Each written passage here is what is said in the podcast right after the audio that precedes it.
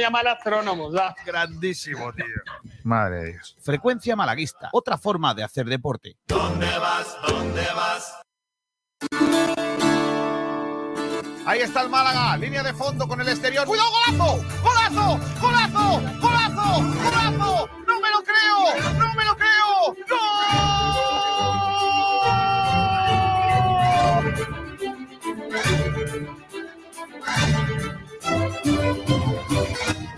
Me, me dejó marcado, ¿no? Me dijo, aquí hay dos objetivos, claro, que es, primero, salvar la empresa, salvar el Málaga, la entidad, y después salvar la categoría.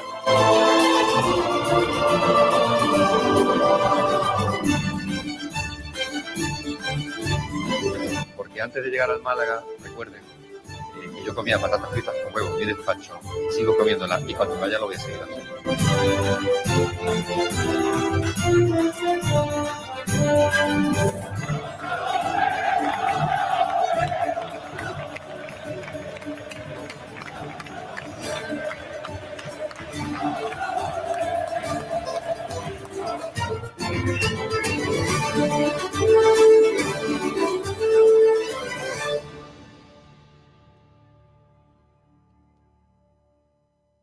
Hola, ¿qué tal? Saludos a todos y bienvenidos a Frecuencia Malaguista. Un día más en directo a través de la sintonía del 89.1 de FM, a través de sportdirectradio.es, a través de Facebook, a través de YouTube, a través de Twitch eh, y grabado a través de ebooks. Eh, la verdad es que tenemos muchas ganas de compartir con todos ustedes estas dos horas de radio de esta jornada de martes, que es un poco raro porque es en algunos sitios de, de, España o de, o de Málaga se ha hecho puente, de puente a puente y tiro porque me da la corriente, y en otros sitios, pues no, por ejemplo, en Rincón de la Victoria, los niños han ido al cole, eh, o, algunos niños han ido al cole. Los que están en colegios de Málaga, pues eh, están en casa. Eh, y en los trabajos pasa un poco igual. Mm, media ciudad anda eh, cerrada y la otra media ciudad pues trabajando con normalidad. Pero bueno, nosotros queremos también aprovechar este martes para no estar tres días eh, prácticamente de la semana sin hablar de, lo que pasó en este fin de semana en el eh, fútbol malagueño. La verdad es que ha sido un, fin de semana bastante complicado para el Málaga y que nos ha dejado a cuatro puntos del playoff y a 7 del eh, descenso. A estas alturas de la feria, sabrán ustedes que en esta jornada, eh, en segunda división, el Huesca le ganó al Valladolid 3-2, el Fuenlabrada y el Almería empataron a 1, la Ponferradina le ganó al Mirandés 2-1, el Málaga perdió ante la Morevieta 1-2, el Lugo y el Ibiza empataron a 0, el Burgos ganó a RSOC 0-1, el Oviedo ganó al Corcón 3-1, las Palmas le ganó al Sporting 1-0. El Zaragoza le ganó al Eibar ayer 1-0. El Cartagena y el Tenerife empataron a 1 y el Girona le metió 3 al Leganés. Eso da una clasificación que deja al líder una semana más el Almería con 42 puntos. Le recorta la Ponferradina, segundo sorprendente clasificado de la liga. También tiene 35 el Eibar. 34 el Tenerife, que es cuarto, 31 el Valladolid, que es quinto, sexto es Las Palmas, con 30. Séptimo, ocupa nuestra plaza ahora el Oviedo, que es séptimo con 28. Con 27, Girona, octavo. Con 26, nos adelantan Zaragoza y Cartagena. Y también tiene 26 el Málaga, que es décimo primero, como decía antes, a 4 de playoff y a 7 del descenso. Por debajo nuestro, con 25 el Huesca, con 25 el Burgos, con 24 el Ibiza, con 23 el Sporting, con 22 el Lugo, con 21 el Leganés y con 20 puntos el Mirandés. En descenso, 19 puntos. Fue Labrada, Amorebieta 17 puntos, RSOC B 17 puntos y Alcorcón 9 puntos en su casillero. Lo peor de todo del Málaga, que es décimo primero, efectivamente, con 26 puntos, y hay una horquilla de, bueno, de tres puntos, prácticamente entre la plaza séptima y la plaza que tiene el Málaga, pero es que por abajo también una horquilla de tres puntos entre la plaza decimoquinta que ocupa el Sporting y la plaza decimoprimera que ocupa el Málaga. Es verdad que el Lugo tiene ya 22, le gané 21 y el eh, Mirandés, que es el que marca la salvación, tiene dos partidos eh, que ganar más que nosotros para ocupar nuestra plaza y nosotros irnos hasta allá abajo. Pero bueno, eh, es verdad que ni tan bien estábamos la semana pasada, ni tan mal está, ¿no? En cuanto a la, clasificación se refiere. Hoy en Hecho Editorial, eh, porque me ha mosqueado una cosa que he leído esta mañana de Altani.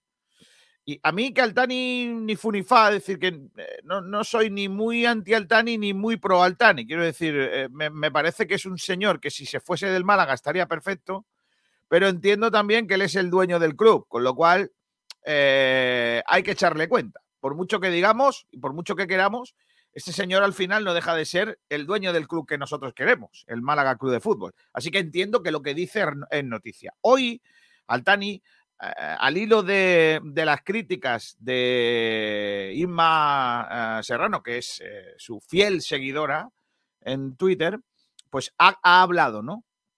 Y lo que ha dicho me ha parecido bastante lamentable, ¿no?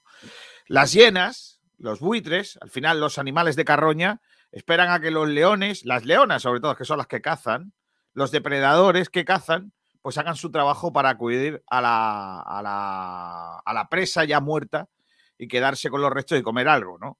Son el ejemplo de los animales más lamentables de la fauna, porque además de ser unos aprovechados, unos vagos y unos rácanos, son feos. Pues al Málaga le han salido también sus propios animales de carroña ahora. Entiendo que, al, que Altani eh, ande preocupado por la marcha del, club, que al final es suyo, ¿no? Y, por las últimas cuentas eh, que, se han ido presentando, porque cada vez que aparece en unas cuentas parece alejarse de su juguete roto. Pero querer aprovechar la primera derrota en casa para atizar a todo Kiski me parece de carroñero. Como las hienas, que encima de aprovecharse del moribundo y del trabajo de otros, parece que se están riendo. Lo que debería hacer Altani, si entiende que los que están eh, lo hacen tan soberanamente mal, es venir a Málaga, declarar, afrontar lo que dictamine la justicia y entonces comenzar a hacer con lo que le dejen lo que entienda que es mejor para su empresa. Pero me parece ventajista querer culpar de los males del equipo a la labor de los actuales dirigentes mientras él vive la vida alejado de la realidad económica de un club que muy bien podría ser otra de haber hecho él su trabajo como a la manda que el equipo es un pestiño fuera de casa, que en casa ya, además de no jugar a nada, tampoco saca resultados, es evidente. Pero creo que esa evidencia viene dada por la capacidad que tiene el equipo de hacer una plantilla que dé para más. Aquí está claro que con otras realidades económicas se podría muy bien haber confeccionado otra plantilla. Sin jugadores a precio de saldo, otros cedidos que ni fu ni fa, se podría haber fichado un entrenador de otro perfil y no uno sin casi bagaje al que se le ven sus carencias cada vez que más con el paso de las jornadas. Pero esta es la realidad. Nos hemos creído una vez más el cuento de que como somos el Málaga tenemos que estar arriba y no es así. Esta plantilla da para lo que da. Sigue siendo pobre en calidad en muchas de sus posiciones. En muchos casos con jugadores o muy veteranos o muy jóvenes. Muchos de, ellos desechos de tienda a los que parece tenemos que tratar como estrellas solo por el hecho de llevar nuestros colores y defender nuestro escudo pero hay que concretizar mucho. Hay casos y casos. El equipo, en cuanto ha perdido efectivos por lesiones, lo está pagando mucho, porque no ha podido plantearse una plantilla tan compensada como para que el segundo jugador de cada posición sea tan bueno como el teórico titular.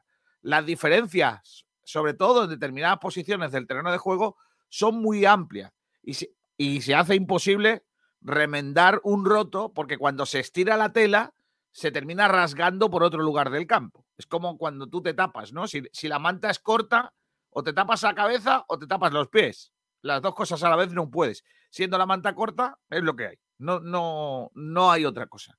Entiendo que Manolo Gaspar ha hecho, que ha vuelto a hacer encaje de bolillos con lo que tenía, con el presupuesto que tenía. Pero como todos, forma parte también de una realidad indudable también él mismo es director deportivo y por ende el responsable primero de la confección de la plantilla porque la realidad del club le ha colocado ahí. Independientemente de sus aciertos y de sus errores, también en la dirección deportiva del club está una persona que quizás de otra manera jamás hubiera llegado a esa posición, ¿no? a ese puesto. Esa es la realidad, la realidad de un club que por culpa de, las carroñas, de culpa de las que ahora se quieren reír o que ahora quieren hacer leña del árbol caído, se quieren aprovechar de la derrota del Málaga, la primera de la temporada, el mejor equipo europeo en casa, para arremeter contra todo lo que se menea. Y me parece de una maldad eh, supina, porque la realidad económica del club nos lleva a estas situaciones. Verán ustedes, en segunda división hay realidades similares a la del Málaga. Y les pongo en contexto. Real Zaragoza, Sporting de Gijón eh, y otros equipos que eh, en algún momento han estado en segunda división, que solo por estar en segunda división con ese nombre parece que tienen obligatoriedad de estar en la zona alta. Pero no es tan sencillo, no es tan fácil. Hay que confeccionar una plantilla y para hacer una plantilla hay que tener dinero. Y sin dinero es complicado hacer una plantilla lo suficientemente eh, compensada como para luchar por el ascenso. Creernos que solo por ser el Málaga nos vamos a tener que meter en la zona de playoff o en la zona de ascenso es engañarnos como se están engañando desde hace años en Zaragoza, por ejemplo. Y para no eh, eh, repetir los mismos casos, errores de Zaragoza, las cosas se están haciendo, creo, como se deben. Eh, la realidad del Málaga, el objetivo del Málaga en este año debe ser la eh, confirmación de una seriedad en el proyecto. Para la próxima temporada, dar el asalto definitivo al intento de subir con unas cuentas económicamente más ajustadas a una realidad como la que tiene hoy por hoy el Málaga. ¿Que es muy difícil? También lo será difícil con esas cuentas, también. Nadie dice que con una plantilla eh, económicamente equilibrada, con una plantilla eh, con jugadores eh, de un nivel superior, porque cuesten un poquito más, se va a ascender. Pero alguien me dice que con lo que tiene la Almería no, se, no es lógico que ascienda. ¿Y por qué la Almería tiene sus futbolistas? Pues, pues básicamente porque tiene más pasta. ¿Es mejor el director deportivo de la Almería que el del Málaga? Yo no lo sé, pero es bastante más fácil ser director deportivo de un equipo con dinero eh, que, de un equipo que no lo tiene. Eso por supuesto. Al igual que es más fácil ser entrenador de una plantilla que vale más dinero que de una plantilla en la que hay retales, jugadores muy jóvenes, jugadores más viejos, jugadores que no vienen de jugar en ningún sitio, cedidos que no sé qué, todos esos condicionantes. Aunque luego hay matices, por supuesto porque hay cabezonerías desde, desde un lado y de otro que lógicamente nos llevan a tener probablemente algunas dificultades que serían enmendables si se trabajase de otra forma. Pero son al final detalles, detalles de esa actualidad del Málaga Club de Fútbol que nos lleva a, parece eh, que, ver ahora la, el vaso medio, medio vacío en lugar de medio lleno. Está por ahí Rocío Nadales, que hoy es la productora de nuestro programa. Hola, Rocío Nadales, ¿qué tal? Muy buena. Muy buenas tardes, Kiko. Pues la verdad que tiene un programa cargadito, ¿eh? Cargadito de cosas. Y además, una cosa que, tenemos de última hora que tú no sabes. Hoy vamos a hablar con un campeón del mundo. Bueno, con dos campeones del mundo. Eh, pues no, sabía, no lo sabía. Eres la, la, productora, pero te he metido un gol. No. Sí, sí. hoy vamos a hablar, atención, porque vamos a hablar hoy más que nunca con dos campeones del mundo. Ay, Luego os cuento de, lo que vamos. Si os cuento ahora ya no sabéis lo mismo que yo y no Me está dejando hasta con la intriga a mí. Claro. Venga, Rocío, ¿qué tenemos? Cuéntanos.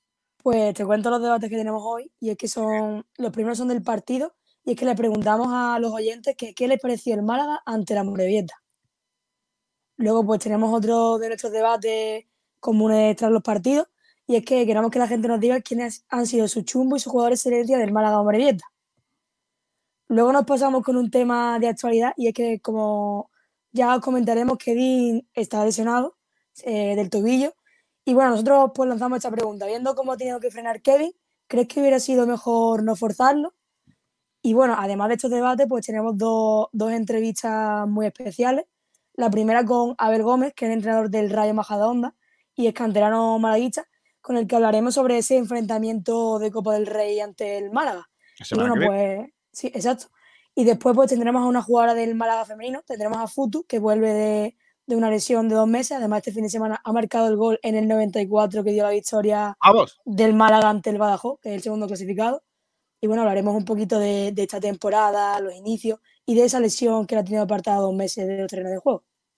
Bueno, y también tenemos que elegir el chumbo y la excelencia. Tenemos que hacer un montón de cosas en el programa. Y además tenemos un elenco de comentaristas chulísimo hoy en nuestro programa, como por ejemplo el gran Juanito Durán. Hola, Juan. Buenas, eh, buenas tardes, chicos, ¿qué tal? Está por aquí también Mozart. Hola, Mozart. ¿Qué tal? ¿Cómo estamos, compañeros? Está también Ignacio Pérez en su retiro de Villanueva del Rosario. Hola, Ignacio. Muy buenas, Kiko. Buenas a todos. Eh, no, ¿Estás dónde? ¿En el Rosario o en Álora? En Álora, ¿no? No, no, no, no. Estaba en Alora y ahora me he venido a Campo Cámara, a Granada, casi Jaén. Campo O sea que me he venido a- al exilio. Campo Cámara, que es la primera vez que lo escucho. Y fíjate que yo conozco toda Andalucía prácticamente. Miguel Almendral, ¿qué tal, Almendrator? ¿Qué pasa, chavales? ¿Qué tal? ¿Cómo estáis? Eh, García no me gusta que vaya diciéndole a la gente que es su campeón del mundo. Eso es una cosa que tiene que quedar entre nosotros. no, no, no, no, no. Ah, porque dice que vas a hablar con otro. No. Vale. ¿Y por qué Ignacio Pérez eh, tiene puesto en el rótulo Ignacio Pérez y Pablo del Pino? Pues Cuando porque la todo el mundo última Me sabemos, lo puse yo el otro día porque me estaba lo los... puse el otro día. claro, cuando todo el mundo sabemos que del Pino se llama Alberto. Alberto, voy a quitarte del pino, hombre. Te voy a dejar ahí solo Ignacio. Pérez. Todo eso para los que estáis en streaming. Es que, claro, algo tendremos que daros distinto a los que estáis en streaming para agradeceros que cada día seáis más. Sé, Miguel, que no te ha gustado mi editorial, pero bueno, me importa un comino, tú lo sabes. No, no Eh. es que no me haya gustado, es que está bien, es seguir con la misma historia que nos ha traído aquí. O sea, me refiero, Claro. es, es, es continuista total. es eh, Altani habla que creo que tiene derecho a hablar porque Sí, por algo el club es suyo y Claro, hablará claro. cuando le parezca conveniente. Estoy de acuerdo contigo en que se critique a la gente que habla eh, cuando el equipo pierde. Recordemos que hace dos semanas volvió a decir que el equipo era un chiste y el equipo ganaba. O sea, no lo ha hecho cuando pierde, lo hace cuando pierde y también lo hacía cuando, cuando ganaba. Pero es que además estoy de acuerdo con, con Altani, el equipo es un chiste. Y eso tiene que ver, y ahí sí estoy de acuerdo con la parte de tu speech, con que, bueno, pues se ha podido comprar lo que se ha podido comprar en la directiva. Bueno, en todo en general. Eh, voy a leer mensajes de los oyentes y enseguida os pregunto, atención Mozart, quiero preguntarte qué te pareció el Málaga el otro día, qué os pareció el Málaga el otro día, porque justo después de que me contéis eso y sin debatir, porque si no, hoy no nos da tiempo, voy a poneros un corte de José Alberto que a mí me llamó mucho la atención el otro día. No, Vamos José a ver a-. Sí. Francis Rumamor dice, muy buenas tardes, amigazos, grandiosos de Sport Direct. Ya se os echaba de menos, pues hemos faltado solo un día. Álvaro Ramos dice, buenos días, hola Álvaro. También David P dice, buenos días chicos, hoy vengo achicharrado con mi equipo, pandilla de incompetentes. Y encima dicen que no dieron todo de sí. Madre mía. Pero viene saludando como debe y a caballo, Saludando como tiene que ser, David. Claro que sí. Gente subía a caballo con el brazo para arriba, diciendo, ¡Viva España! Que ayer fue el día de la Constitución. David P dice, y encima vamos a la casa de Eibar, que viene de perder otro partido para perder. No, hombre, no, espérate. Kiko, antes del cierre de mercado de fichajes se sabía que la plantilla era corta para afrontar toda la primera vuelta. Dice, sí, es probable. Y encima se nos lesionó un jugador y nosotros nos permitimos el lujo de decir, hasta diciembre llegamos, ya, ya veremos si fichamos a otro. Claro, Antonio Muriel, Dani Martín, es que es muy malo como el entrenador que lo mantiene en el puesto. Uy, viene la gente cargadita con el portero, ¿eh? Pitufes Astures, todo este speech para que estén en playoff equipos como la Ponferradina con nuestro presupuesto. Acuéstate, Kiko, por Dios. Claro, ahora yo quisiera acostarme. No te voy a decir con quién, pero sí. Antonio Muriel dice los dos goles por su palo, efectivamente. Eh, siempre comparando con el Almería o el Eibar, que, porque son los que más dinero tienen y nos mean equipos con menos dinero. Y mira que pocos tienen menos que nosotros. ¡Amorebieta! Hombre, El Burgos. Si empezamos con el rollo de subir el año que viene, vamos a subir, ¿sabes cuándo? Nunca. Como ese Zaragoza que mencionabas, el Oviedo, el Tenerife o muchos otros equipos. No estoy de acuerdo. Pero bueno. Eh, mira, la gente ya se anima por aquí. Chumbo para Dani Martín y el entrenador. Voy a apuntar los que luego no los encuentro. Hombre, lo del entrenador no puedo. Se, se lo apuntamos solo a Dani Martín, ¿no? Hombre, Llegamos- yo creo que yo creo que darle el chumbo a Dani Martín es dárselo también a, a José Alberto. No, no, no, no. no. Aquí los, sí, palos, sí, sí, sí, sí, sí. aquí los palos cada uno para su bolsa. O sea, esto Sí, sí, de... sí, sí. Estoy Yo doy la- lanzo la idea, lanzo la idea. Si alguno quiere la- dársela a- al entrenador, se la puede dar a Dani Martín. Injusto. ¿Qué culpa tiene eh, Dani Martín? Excelencia para el público, me niego. Eh, Pitufes Astures, el público el otro día era un cementerio, ¿ves? Estoy, estoy contigo, Astures. Eh, ni se no te cantó el himno, patético. ¿No se cantó el himno, Ignacio? Sí, se cantó, como siempre. Eh, Andrés Durán, Kevin Medina revolucionó el partido a favor del Málaga, uno que tiene huevos. Bueno. El de la NASA. Hola. Hola, de la NASA. Eh, José Barrul, que nos saluda desde Montijo. Pitufes Stores. Kiko, no estoy de acuerdo, García. es que lo digo mucho, sí, es verdad. David Pello, de chumbo todos, excelencia nadie. Bueno, no, eso no, David, ahora lo estamos. Bueno, a lo que vamos. Eh, chicos, muy rapidito, en nada, en dos frases. ¿Qué eh, os pareció el partido del Málaga? ¿Quién empieza? Ignacio, venga. A mí me parece un desastre. Eh, como si, si lo quiero titular así. Eh, creo que no salió nada. Eh, no, no lo voy a achacar a falta de intensidad como muchos hablan. Creo que, que el problema es mucho más, más profundo que eso. Fallos defensivos. Yo creo que un equipo con, de los más limitados que ha llegado a la Rosaleda ha sido capaz de, de crearnos muchísimo peligro simplemente con, con ver que nuestros dos centrales no son rápidos y, y lanzarnos balones al espacio. El 0-2 me pareció incluso corto al, al descanso y eh, tras ello esperaba una, re- una revolución que no llegó. Eh, cambios tardíos, eh, jugadores que, lo intentaban, porque yo eso no lo voy a negar nunca, pero que no salía nada y encima desde el banquillo no se intentó solucionarlo, por lo que sucedió lo que tenía que suceder y es que el Málaga pues perdió más que merecidamente contra el equipo con menos presupuesto de la categoría.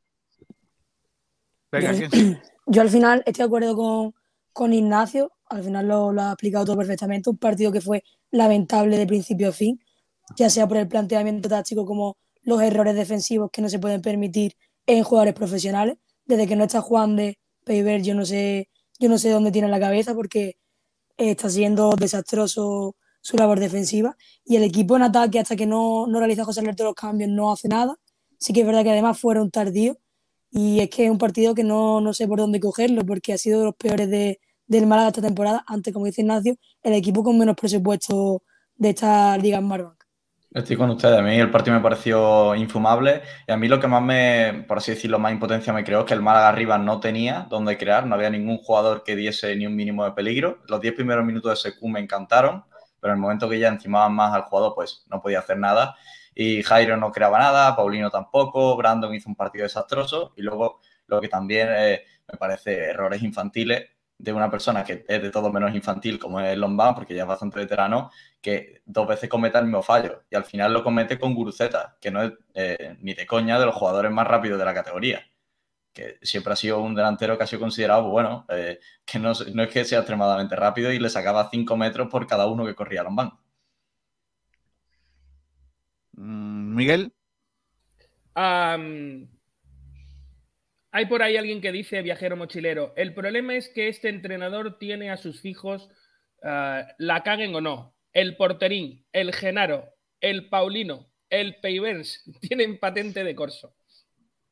Es que creo que ese es el resumen. Pero no para este partido, ¿eh? En este partido ha pasado simplemente lo que ha estado a punto de pasar en otros muchos. O sea, este entrenador está muy limitado hasta el punto de que no es capaz de darse cuenta que contra equipos pequeños tú tienes que tener el balón y contra equipos grandes, pues ya dejárselo. Pero, sí.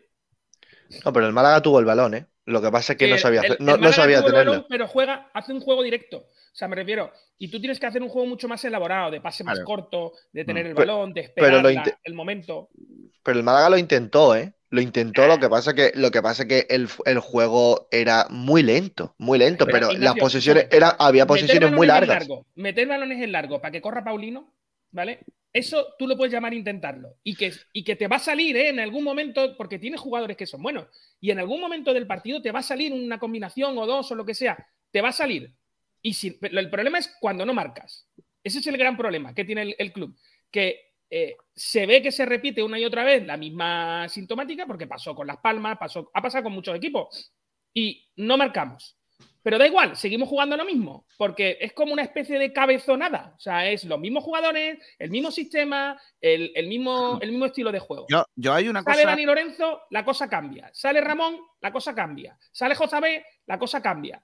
¿Por qué el entrenador, teniendo jugadores como Dani Lorenzo y sabiendo que con Ramón la cosa cambia, no dice, bueno, viene la Morevieta, necesito tener la pelota, necesito jugar a otra cosa. Voy a dejar la historia esta de casi Genaro, que es muy bonita y es muy historia y en mi cabeza funciona muy bien, pero luego la verdad es que no se materializa.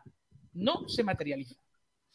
Eh, Moza, no sé si me quedas tú por eh, hablar del partido. Sí, bueno, yo pequeños apuntes. Eh, para mí, uno de los jugadores que más sale eh, señalado para mí es Pay Burns, porque es el futbolista que creo recordar que es el que tiene que estar siempre, por lo menos así lo vi yo, por lo menos en la primera mitad, que era como un defensa individual con, con eh, Guruceta. De hecho, los dos goles se le va a él. El segundo gol, además, a Dani Martín defiende mal su palo, con lo cual se junta la- las ganas de comer con el hecho de intentar jugar de otra manera. Yo estoy también, por ejemplo, con Miguel Almendral, que es verdad que una cosa es jugar rápido y otra cosa es intentar mover el balón rápido, que, no, que parece lo mismo, pero no lo es, con esos balones en largo.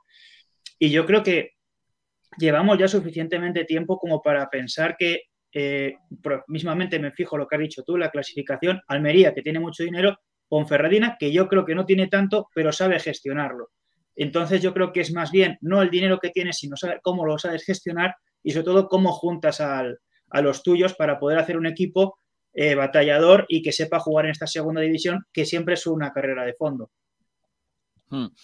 Eh, vamos a escuchar al técnico. Eh, he sacado algunos cortes, ¿no? Pero hay uno en concreto que a mí me llamó mucho la atención el otro día y que hoy quiero volver a poner, aun a riesgo de que me llamen eh, ventajista, porque, claro, eh, de todo lo que dijo, eh, sacar este corte primero, pues igual alguien puede decir, claro, ha puesto el corte que más no sé qué. Vale, pero es que este señor dijo esto, ¿vale? Es decir, no, no me lo estoy inventando, lo dijo. Es verdad que fue en la, en la intervención tercera, pero podía haber sido en la primera. Pero lo dijo en la tercera, que es cuando habla, a pregunta de nuestro compañero de Canal Sur, Juan Carlos Tirado, sobre los cambios. Y ojo, porque dice lo mismo que dice Ignacio Pérez, no estábamos tan mal. Vamos a ver. a ver cómo, cómo reaccionaba el equipo. Y tampoco estábamos, el resultado sí que era muy malo, pero tampoco eh, estábamos eh, tan mal. Eh, es cierto, los goles llegan en dos acciones aisladas, te pones 0-2, pero el equipo estaba intentándolo, estaba interpretando bien y, y bueno, y al final pues queríamos ver también la reacción de los jugadores para salir del- del descanso. Y claro, yo me tengo que creer eso. O sea, yo, yo tengo que creerme que el entrenador piensa que el equipo estaba bien. No, es que no me lo, no lo entiendo. No, y, y encima, encima de que el equipo no estaba bien, dice que llegan dos acciones aisladas. No, no. Eh, le- ese pelotazo largo, que no es un pelotazo, bu- con toda la intención del mundo, con lo que buscan los, los mediocentros de la Morevieta, buscando la espalda de los centrales, le sale en tres o cuatro ocasiones, pero es que lo intentaron durante todo el partido. Algunos se les fue porque evidentemente el pase no fue de calidad, algunas porque, eh, bueno, pues por otros factores, pero lo intentaron durante todo el partido y en, y en más de una ocasión se plantaron solo contra Dani Martín o contra los centrales.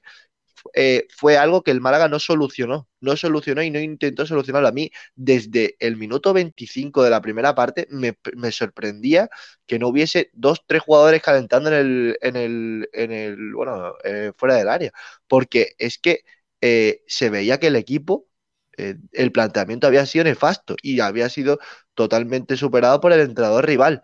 Y a mí que me venga de decirme que son dos jugadas aisladas, perdóname, pero es de tener muy poca idea de fútbol.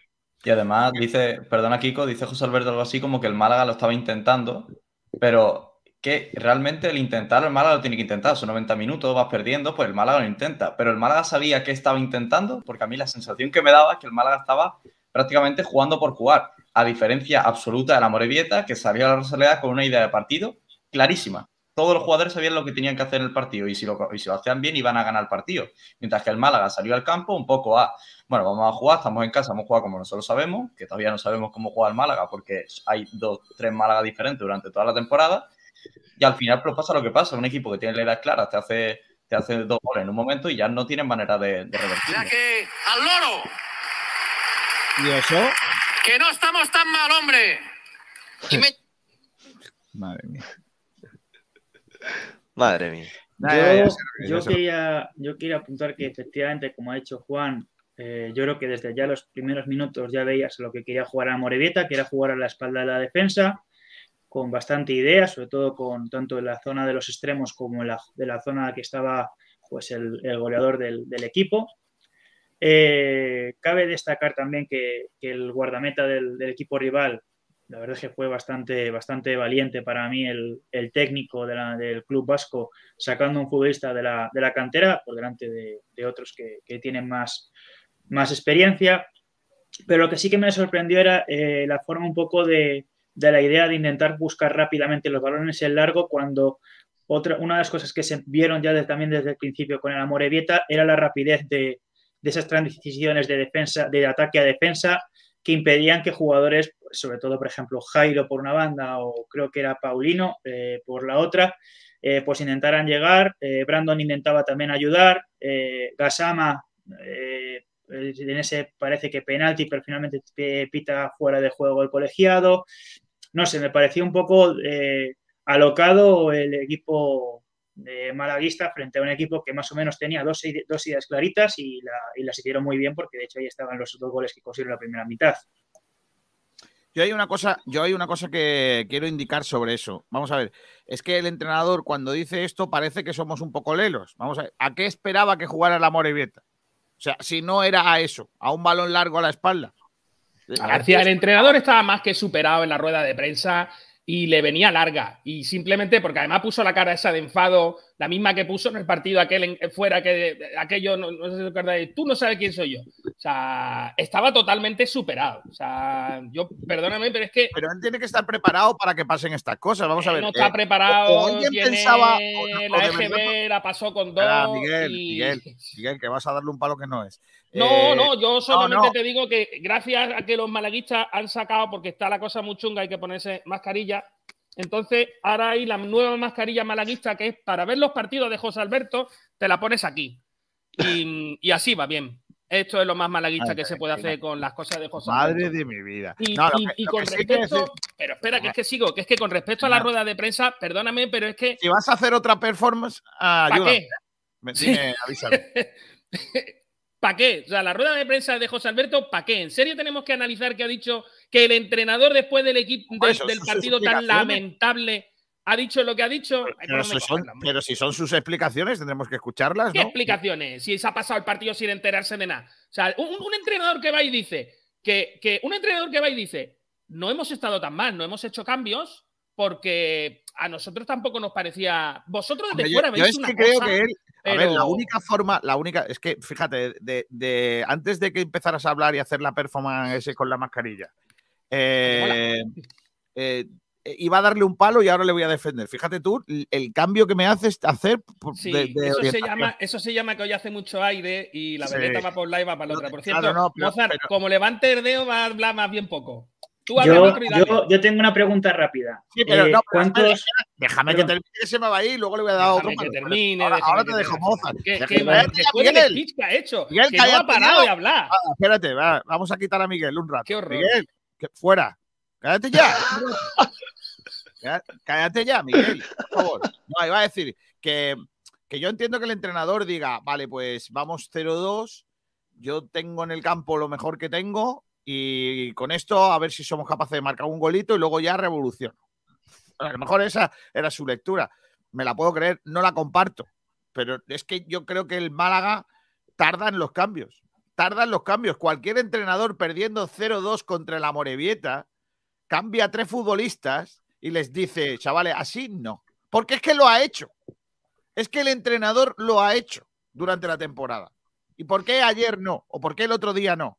Por, por probablemente por lo que dice Viajero Mochilero, que él cree una serie de jugadores y es lo que hay. Mira, el problema es que, lo vuelvo a leer lo que dice Miguel antes, viajero mochilero. El problema es que este entrenador tiene a sus fijos la caguen o no, el Porterín, el Genaro, el Paulino, el Pever. Al final este equipo va a ser el, el Málaga de los él, el Brandon, El Kevin, el el Brandon. Kevin. Ahora De sí, todas Moza, formas, de todas. Bueno, no, no, Moza que está antes. Dale, dale, dale, dale. Yo, yo es que quiero hacer una pregunta y es, ¿cuántos entrenadores habéis visto en rueda de prensa que la hayan podido liar con el planteamiento y hayan salido después en rueda de prensa y digan, el culpable soy yo, eh, no he sabido hacer los cambios en el momento? Porque es que yo, por ejemplo, veo los cambios exactamente el minuto En el y Real meter Madrid, al primer Camacho. delantero... En el Atlético de Madrid, eh, el que está ahora, que nunca me acuerdo. Simeone, Simeone. Eh, Paco Gémez. Paco Geme, otro de- del mismo estilo. Hay muchos entrenadores Paco que van con la verdad por delante y se han equivocado, se han equivocado, no pasa nada. Bueno, eh, lo, que, lo que yo me refiero sobre todo es porque si tú, por ejemplo, el oro que no, está, no estamos tan mal, está muy, bien, eh, está muy bienvenido porque eh, en, un, en un partido en el que ya de por sí, antes de llegar al descanso, ya vas perdiendo 2-0, y a- yo, para mí, el, que saques a balón de oro Chavarría en el minuto 84, creo sinceramente que es eh, de, de- de que- de plantearlo y de decir, eh, ¿cuándo quieres meter los goles? No, pero eso es distinto. Eh, lo de, lo de meter a Chavarría, yo creo que era para darle minutos, ya sabía que el partido estaba perdido. En el y, minuto y- 84. y quiere- y él en el minuto 84 yo creo que, a un que tío, él- escúchame, a un tío con 34 años. O sea, Y aparte- que tiene y el que culo viene de lesión. algunas cosas. Y que viene, y que viene de La 7, 8 entrenará, meses pero de escúchame, lesión. pero muchas- mu- muy posiblemente un, un- un chico de 34 años eh, con el culo pelado de fútbol, me refiero que ha pasado por muchos campos, preferirá que tú le des minutos en un entrenamiento y ya no te preocupes, ya entrenaremos, que, que darme cuatro minutos de mierda en un partido que vamos perdiendo para que me coma la bronca de la afición. No estoy Pero. Miguel, hay, hay una cosa que hay que tener clara con este entrenador, y es que no tiene personalidad ninguna eh, para entrenar. Ok, estoy de Y acuerdo. mira, en Burgos, el Málaga pierde en un partido que todos denominamos como estrepitoso, incluso él que dio una rueda de prensa muy de modo, eh, esto es vergonzoso, tenemos un escudo muy grande, dos cambios con respecto al partido de, de ayer, y dos cambios casi que prácticamente obligados, porque Antoñín rota con Antoñín y rota con Javi Jiménez, que no son cambios realmente que sean algo efectivo en el, en el juego del equipo. Es que, por favor, si tú estás eh, denominando un partido como vergonzoso y sale a dar la rueda de prensa que dio en Burgos, que fue de pena máxima, de que estaba súper avergonzado con el equipo, no puedes hacer para el siguiente partido dos cambios. Pero es, Pero que es que- un entrenador, eh, Ignacio, si, si, si José Alberto tiene personalidad y sabe lo bueno que es Dani Lorenzo, porque él lo sabe antes que nosotros, y lo que iba a hacer en el partido él se lo podría intuir mucho, coño, ponlo de titular y quita a Genaro No, de no casa y quiere a eso. personalidad. No puede, es pero que no, lo han eh, dicho. no lo va a No hacer. quiere jugar a eso. Es que no quiere. Pero- ya, pero porque, porque- es que- porque, porque pero- tenía. Mira, es que, es que vamos a ver. Esto es muy fácil. Cuando tenía Jozabed, que Jozabed eh, en este momento me parece mejor jugador que Daniel Lorenzo. Daniel Lorenzo tiene una predicción increíble, pero ahora mismo, para mí, eh, Jozabed es un jugadorazo. Pero no lo ponía porque no quería jugar a eso. Ponía antes a Brandon. Ponía a Brandon en, el me- en la media punta, incluso se inventó la nueva posición de, Paulino. vacíe, ten- esa, eh, que se vacíe defensivamente, le parece mejor, aun cuando Sí. no genere nada, le parece mejor un jugador de ese estilo que corra, que sea rápido, que sea intenso, aun cuando luego no, no haga nada más o no haga pero nada pero eso, no, eso no es lo que vendió en verano, ¿eh? Eso Ya, no es lo que dijo, no que llegó. pero por eso Pero que yo ese es el problema, ese es el problema no tener personalidad. Por eso lo digo, eso que no tiene personalidad y a ninguna. día de hoy no lo apoyo. Mira, fíjate. Y el año que viene, aquí- Miguel, y el año que viene, cuando si sigue el proyecto con él, va a querer jugar como él dijo en No, verano. el año que viene Estoy no va a seguir el proyecto con él. No, no, no, olvídate, olvídate, Juan. O sea, me refiero, hay, hay una realidad y, y el Málaga no funciona de seguro, esa ¿eh? manera. Por, suerte o por desgracia, el Málaga, que, no lo apoyo, ¿eh? simplemente que funciona así, eso es un análisis. El, Málaga funciona muy mucho eh, a tiro de lo que la gente diga, el qué dirán y, la política, entre comillas, de la imagen de marca, ¿vale? Entonces, eh, la afición no está con el técnico siendo séptimos. O sea, antes de empezar el partido, Ignacio Pérez estuvo bueno, haciendo entrevistas a determinadas personas que estaban fuera de la Rosaleda y, de las, y de cuatro preguntas que hizo, tres le respondieron que no querían al entrenador estando séptimos. O sea, que no lo querían. Entonces, este entrenador, que ya vemos cómo va, mm, yo creo que no, no va a aguantar. Y digo una cosa más, en su favor. Yo quisiera, a mí me gustaría poder, digamos, diferenciar al entrenador de la rueda de prensa, que me parece simplemente que es que no tiene habilidades de comunicación ninguna y que debería no ir a las ruedas de prensa él, debería demandar a otra persona a la rueda de prensa y no ir él a la rueda de prensa, porque es que no tiene capacidad de comunicación, no, no, no sabe lo que tiene que decir ni cómo decirlo, no engancha con la gente y no tiene, no tiene feeling, no hay punch, no hay nada. Y luego al entrenador táctico, que en algunos momentos nos ha dado cosas que nos ha gustado y en otros momentos, bueno, pues nos ha dado cosas que no nos ha gustado nada. O sea, este entrenador, y lo ha dicho Kiko antes, es el que nos ha mantenido teóricamente líderes en Europa en casa, lo cual me parece una estupidez, pero, pero es una realidad, es verdad, es, cierto. Entonces, si separamos a uno con el otro, le damos la oportunidad al entrenador táctico volver a la senda de hacer las cosas bien. Si seguimos con las dos eh, imágenes juntas del entrenador táctico con el entrenador de rueda de prensa, el entrenador de rueda de prensa se lo va a comer. Me refiero, va a tirar, la, la gestión de la rueda de prensa que hace nuestro entrenador va a tirar de él y de, y de su resultado hacia abajo. Va a ser un peso muerto. Almendral, ¿a ti qué te parecía el entrenador del año pasado? Pellicer, Sí, un tío hábil en la rueda de prensa, Sí. un tío íntegro y vamos a decir eh, en el a campo, en el campo. No, como entrenador la propuesta, la propuesta de juego me parecía horrible. Horrible. Pues tienes El- exactamente los, en estos momentos tienes exactamente los mismos mismo. puntos que tenía eh, Pellicer el año pasado por estas fechas. Sí, Sí, pero Mozart, a Entonces- Pellicer yo lo defendería. ¿Sabes por qué? Porque Pellicer es fiel a lo que él dice. José Alberto no. José Alberto Exacto. no vale nada No, si pero vende humo. la- ya, pero de todas maneras, eh, eh, leche se les, se les ha dado a uno y a otro por diferentes circunstancias. Pero, Mozart, pero el problema, el problema de José Alberto es que José Alberto cuando llega dice una cosa y luego hace otra. Y su discurso cambia. Y entonces a la gente le hemos quedado. Porque hemos, no solo es que el discurso cambie, perdón, no solo es que el discurso cambie, es que además ha cambiado su manera de juego. Porque cuando empieza la temporada el equipo juega mejor y termina y, y está puntúa jugando menos, mejor. ¿eh? Y puntúa menos el equipo en- al principio de temporada, pero ojalá siguiésemos jugando así. ¿Por qué cambia como, por qué cambia ese, ese inicio de temporada? ¿Por qué cambia? Porque va a Ponferrada y le bañan y le, y le dan un meneo. Y ahí pasa algo, no sé si es que él se caga, con perdón, eh, se asusta porque cree que a lo mejor no van a llegar los resultados. Eh, cree que así el equipo no va a ningún sitio. Le dicen desde las oficinas que yo te estás equivocando. Le da susto a que la afición se le eche encima. Por lo que sea, cambia algo en Ponferrada, que el equipo en lugar de jugar de una manera juega de otra y ahora ya empieza a ser un equipo lamentable. Y a día de hoy ese doble pivote lamentable que tiene establecido se ha convertido en una rémora más que en una ayuda. Si además por detrás, por la lesión de Juan de, terminas poniendo a dos señores que tienen más años que un saco del oro los dos, los pobres, y en cuanto le sacan por detrás, le meten balones a la espalda, eso es un boquete, pues entonces complicadísimo. Estamos jugando con cuatro centrales que decía Miguel Almendral el otro día en el campo. Si es que se parece más al equipo de, de Clemente que a un equipo de fútbol moderno. O sea, es que estamos con cuatro centrales. Es que está Genaro, es casi Peiverne y Lombán. Y, y Sí, si pero Kiko, quitas a pero- Genaro, si quitas a Genaro, entre los tres pueden ser los abuelos de la liga.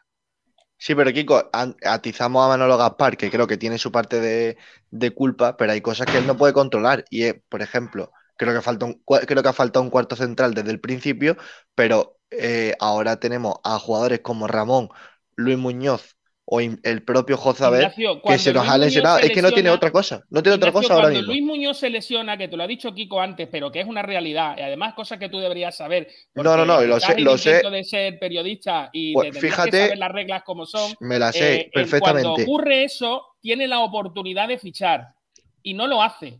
Pues mira, te voy Y a no decir lo por qué lo, y, y te voy a decir por qué me ha parecido bien eso. Al igual que, digo la- lo- los contras, digo los pros. Creo que no había ningún jugador en el mercado Incierto. Sebastián creo, lo creo, lo creo, lo creo todavía que Tú me, tú me fuese mejor. decir- tú me quieres decir de verdad que de todos los futbolistas que hay en el mundo, sin equipo, Libres. libre. Pues sinceramente no creo que ninguno mejore lo que hay en la plantilla. Cristóforo, sinceramente. Ignacio. Cristóforo. Cristóforo, que- Vale, Cristóforo, que Os voy, os voy a dar un No. nombre muy tonto, os voy a dar un nombre muy tonto para que veáis hasta qué punto lo que dices creo que es incierto. El Creo año yo. pasado, el año pasado, en este equipo jugaba Benquemasa. Correcto. Si era válido para jugar el año pasado, Este año, ¿por qué no es válido para jugar un jugador del mismo estilo? No digo que tenga que ser él, que por cierto está libre y tiene veintitantos, jugador internacional argelino. qué, qué ventajista que Qué tío, qué tío más lamentable, de verdad. Dado de primero la, Te la prometo, os prometo que he intentado aguantarme la Sí, risa. claro. Vamos a ver, vamos a ver, Miguel. El año pasado, Déjame el que año pasado, Sí, venga, termina, termina. uno, el año pasado atizamos eh, y con razón eh, a la dirección deportiva porque se adelantó en un fichaje con Alexander González cuando no había o- otra oportunidad de lo mercado ficha dos años, pero y, Cristóforo esperaba, bueno, de todas No. formas, de todas formas, aunque lo, aunque lo ficha seis No meses, se puede seguir Después- hablando del Málaga teniendo aquí a dos campeones del mundo. O sea, no, no, no, no, pare. no, no, vale, vale, vale. Ya está. Ya se puede hablar de lo que quiera. Para allá. Tengo por aquí a Jorge Molina. Vamos allá. Hola, Jorge. Buenos días, Kiko, ¿qué tal? Eh, y tengo también por aquí a Óscar Alfaro, al que no le veo la cara, pero bueno, está en presencia. Ah, sí, mira, ahora sí. Hola, Hola, Jorge. buenas. Hola, Óscar, campeones del mundo de futbolín. Ahí está. Enhorabuena a los dos. Muchas gracias. Muchas gracias. Bueno, contadme, porque este pasado fin de semana se ha celebrado en Huelva eh, este, este Mundial de Futbolines y tenemos a dos malagueños campeones del mundo. Pues sí, la verdad es que sí. La verdad es que es la 28 edición del Mundial de Punto Umbría.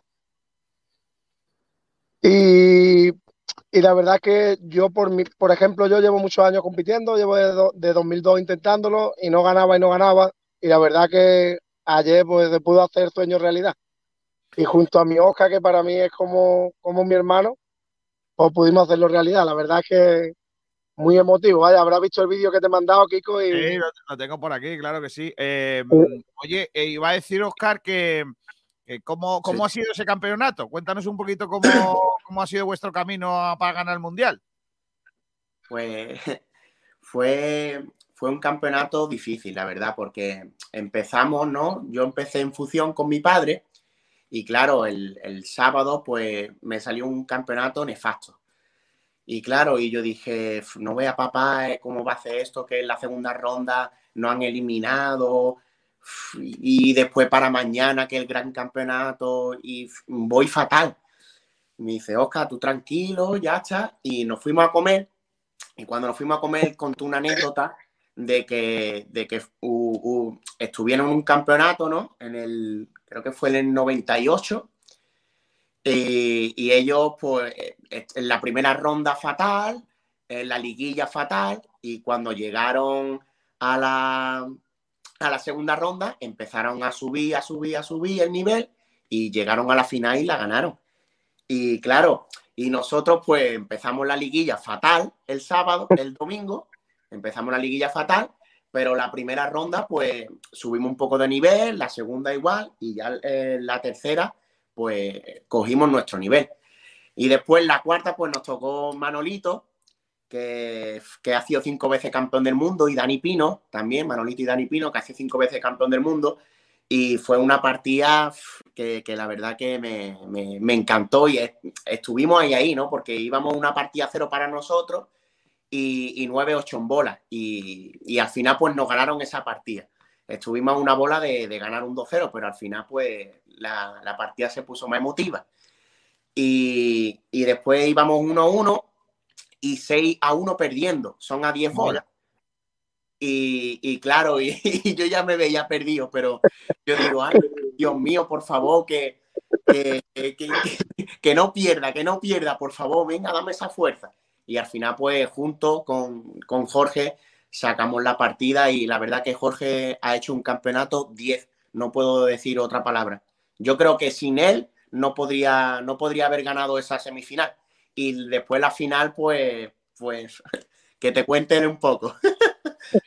¿Cómo fue esa, cómo fue esa final? Bueno, estamos viendo imágenes de, si no me equivoco, de, de la final. ¿Cómo fue?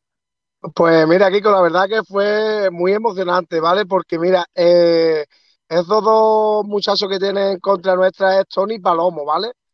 Eh, llevan una hegemonía de cuatro o cinco años pues, ganándolo casi todo, ¿vale? Él ha ganado, eh, hay distintas modalidades. Él, el sábado ganó Fusión, que es el campeonato que Oscar hizo que se le dio regular con su padre. Eh, ayer llegó a la final y la verdad que para mí es uno de los mejores jugadores que hay, con diferencia Palomo. Después empezamos ganando la primera muy bien, muy tranquilo.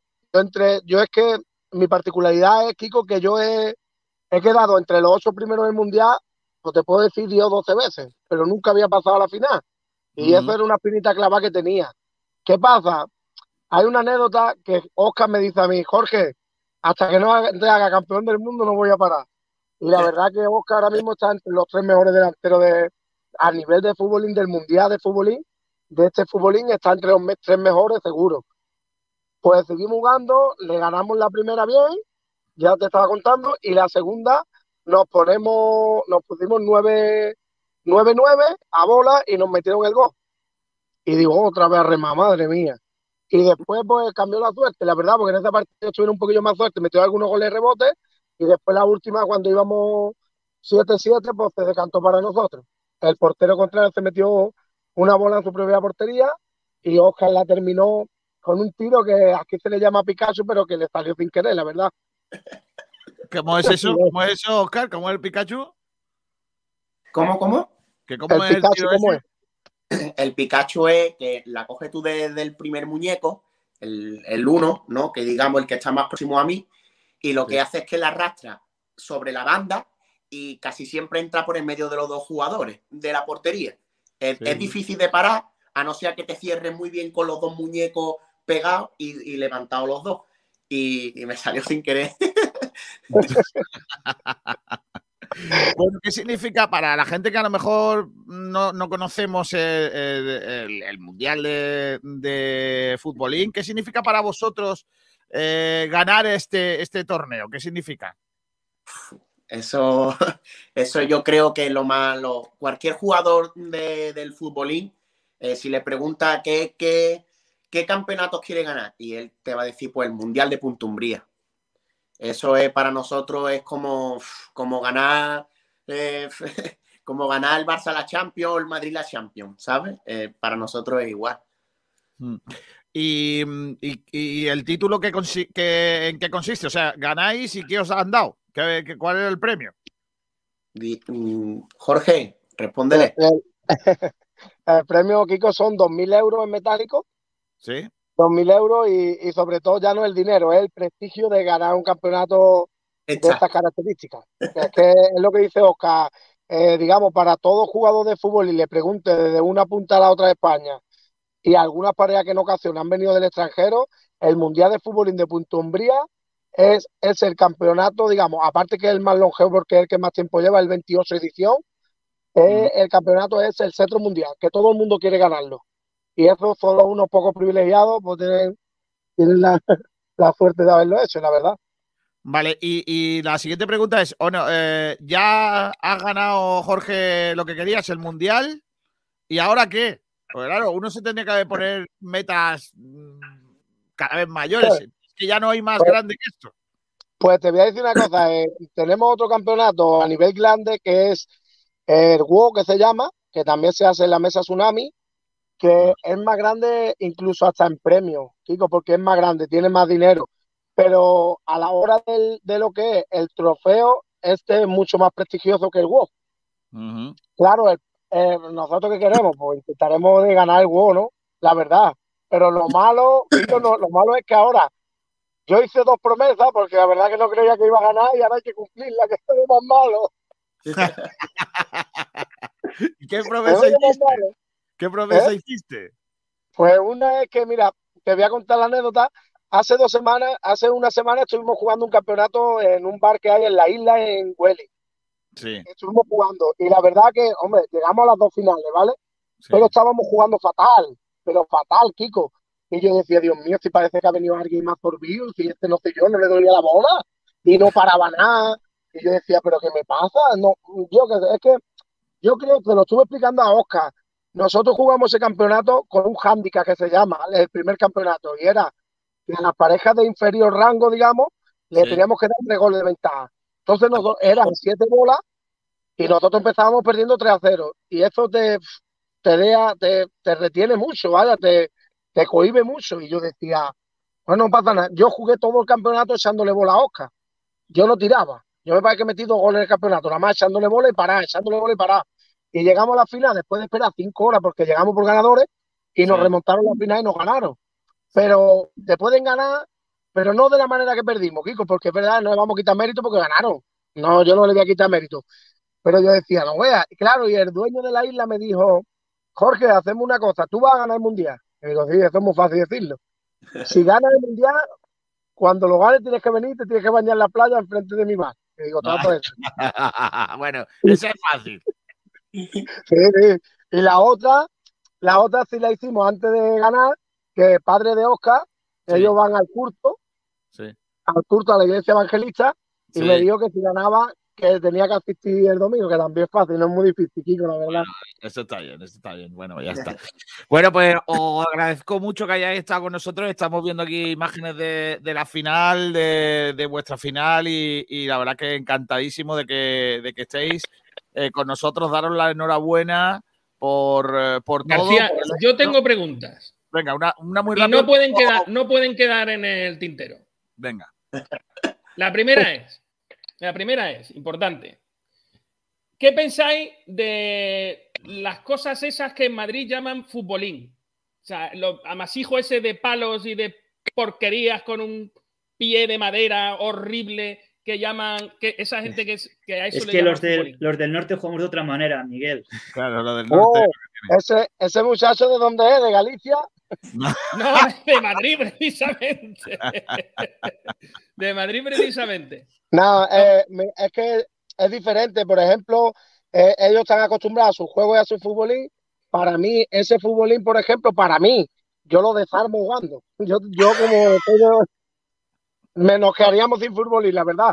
Pues yo empiezo con el futbolín recho y le di media vuelta a- al estrado, si hace falta, él. Y luego la última pregunta. ¿No os parece injusto en un, en un o sea, e- empezar perdiendo 3 a 0? Porque ya sea como sea y acabe como acabe, nadie puede pasar por debajo de la mesa. No, no, no. no. Y eso es de lo mejor que tiene el futbolín. Sí, pero bueno, eh, o que te diga Oscar, que te diga Oscar que hable. Vamos a ver, a un nivel de competitividad, ¿no? Como la que jugamos nosotros, eh, casi siempre es muy difícil, ¿no? Es muy difícil de que nos metan 3-0 o que nosotros metamos 3-0. Entonces, cuando llegamos a ese, a ese nivel, ya nuestra mente es que ni pensamos en eso, ¿no?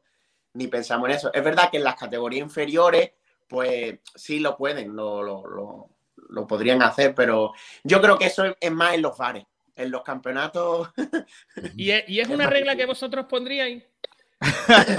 Yo- mira, nosotros, nosotros hacemos retos cuando entrenamos, hacemos retos y para ponerle picante, pues ponemos que vale, son 5 euros por partida el que gana, ¿vale? Y 5-0, pues se paga doble. Esos son los retos que hacemos. Ya, ya. ¿Qué pasa? Que, que pasar por debajo, nosotros tenemos grupos internos nuestros, que es para que tú veas el grupo, ¿vale? Lo mismo un día, un día te ponen en un parapente, en una silla rueda, eres muy malo, y al otro día te ponen en Olimpo los dioses como hoy. Pero bueno, eh, es lo que tenemos. Yo lo que sí Bueno, te quería hacer sí. un Kiko. Dime, Eh, Jorge. yo gané un campeonato cuando vino el señor Artani, ¿se puede decir señor Artani? Sí, efectivamente. Gané un campeonato que lo estuvimos hablando Estuviste en Qatar, claro. y estuvimos en Qatar, correcto, es lo que te quería decir. Qué tío más grande. Ahí eh, enseñándole a los cataríes a jugar el fútbol, al futbolín. Qué tío más Sí, grande. pero eso, Kiko, yo le dije que eso era vivir cuatro días rico para volver después a la pobreza, que eso no vale. Pues más o menos como el Málaga, no te creas, Jorge. Sí. Bueno, pues eh, Jorge y Óscar, enhorabuena por ese campeonato del mundo de futbolín de este pasado fin de semana. Eh, ya sabes, Jorge, estoy muy pendiente a lo, a lo que haces ¿eh? y lo que consigues y que te lo mereces, claro que sí. Gracias, Óscar. Pues- Hasta la próxima los dos. Muchas, muchas gracias, Kiko. Gracias. Gracias.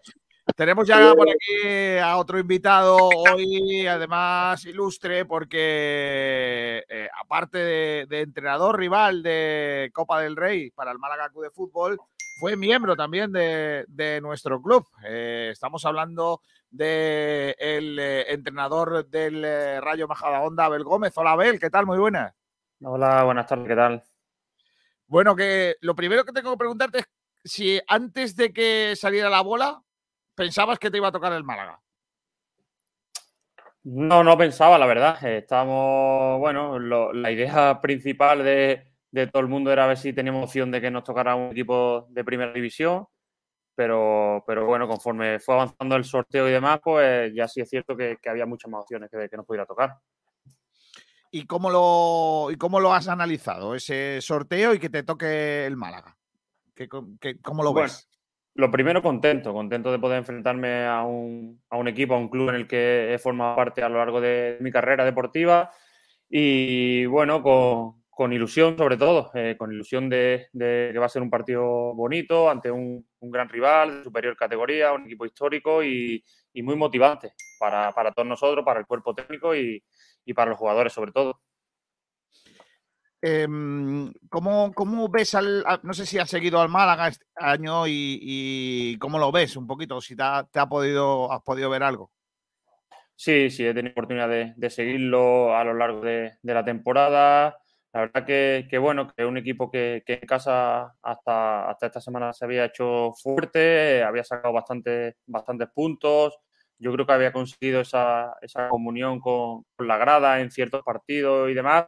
Y sí es cierto que un equipo que, fuera de casa le está costando mucho más trabajo que, en casa. Pero bueno, es un equipo de, superior categoría, con, una base de jugadores jóvenes de futuro sobre todo, que, es lo que, lo que han, han hecho en cuanto a nivel de plantilla.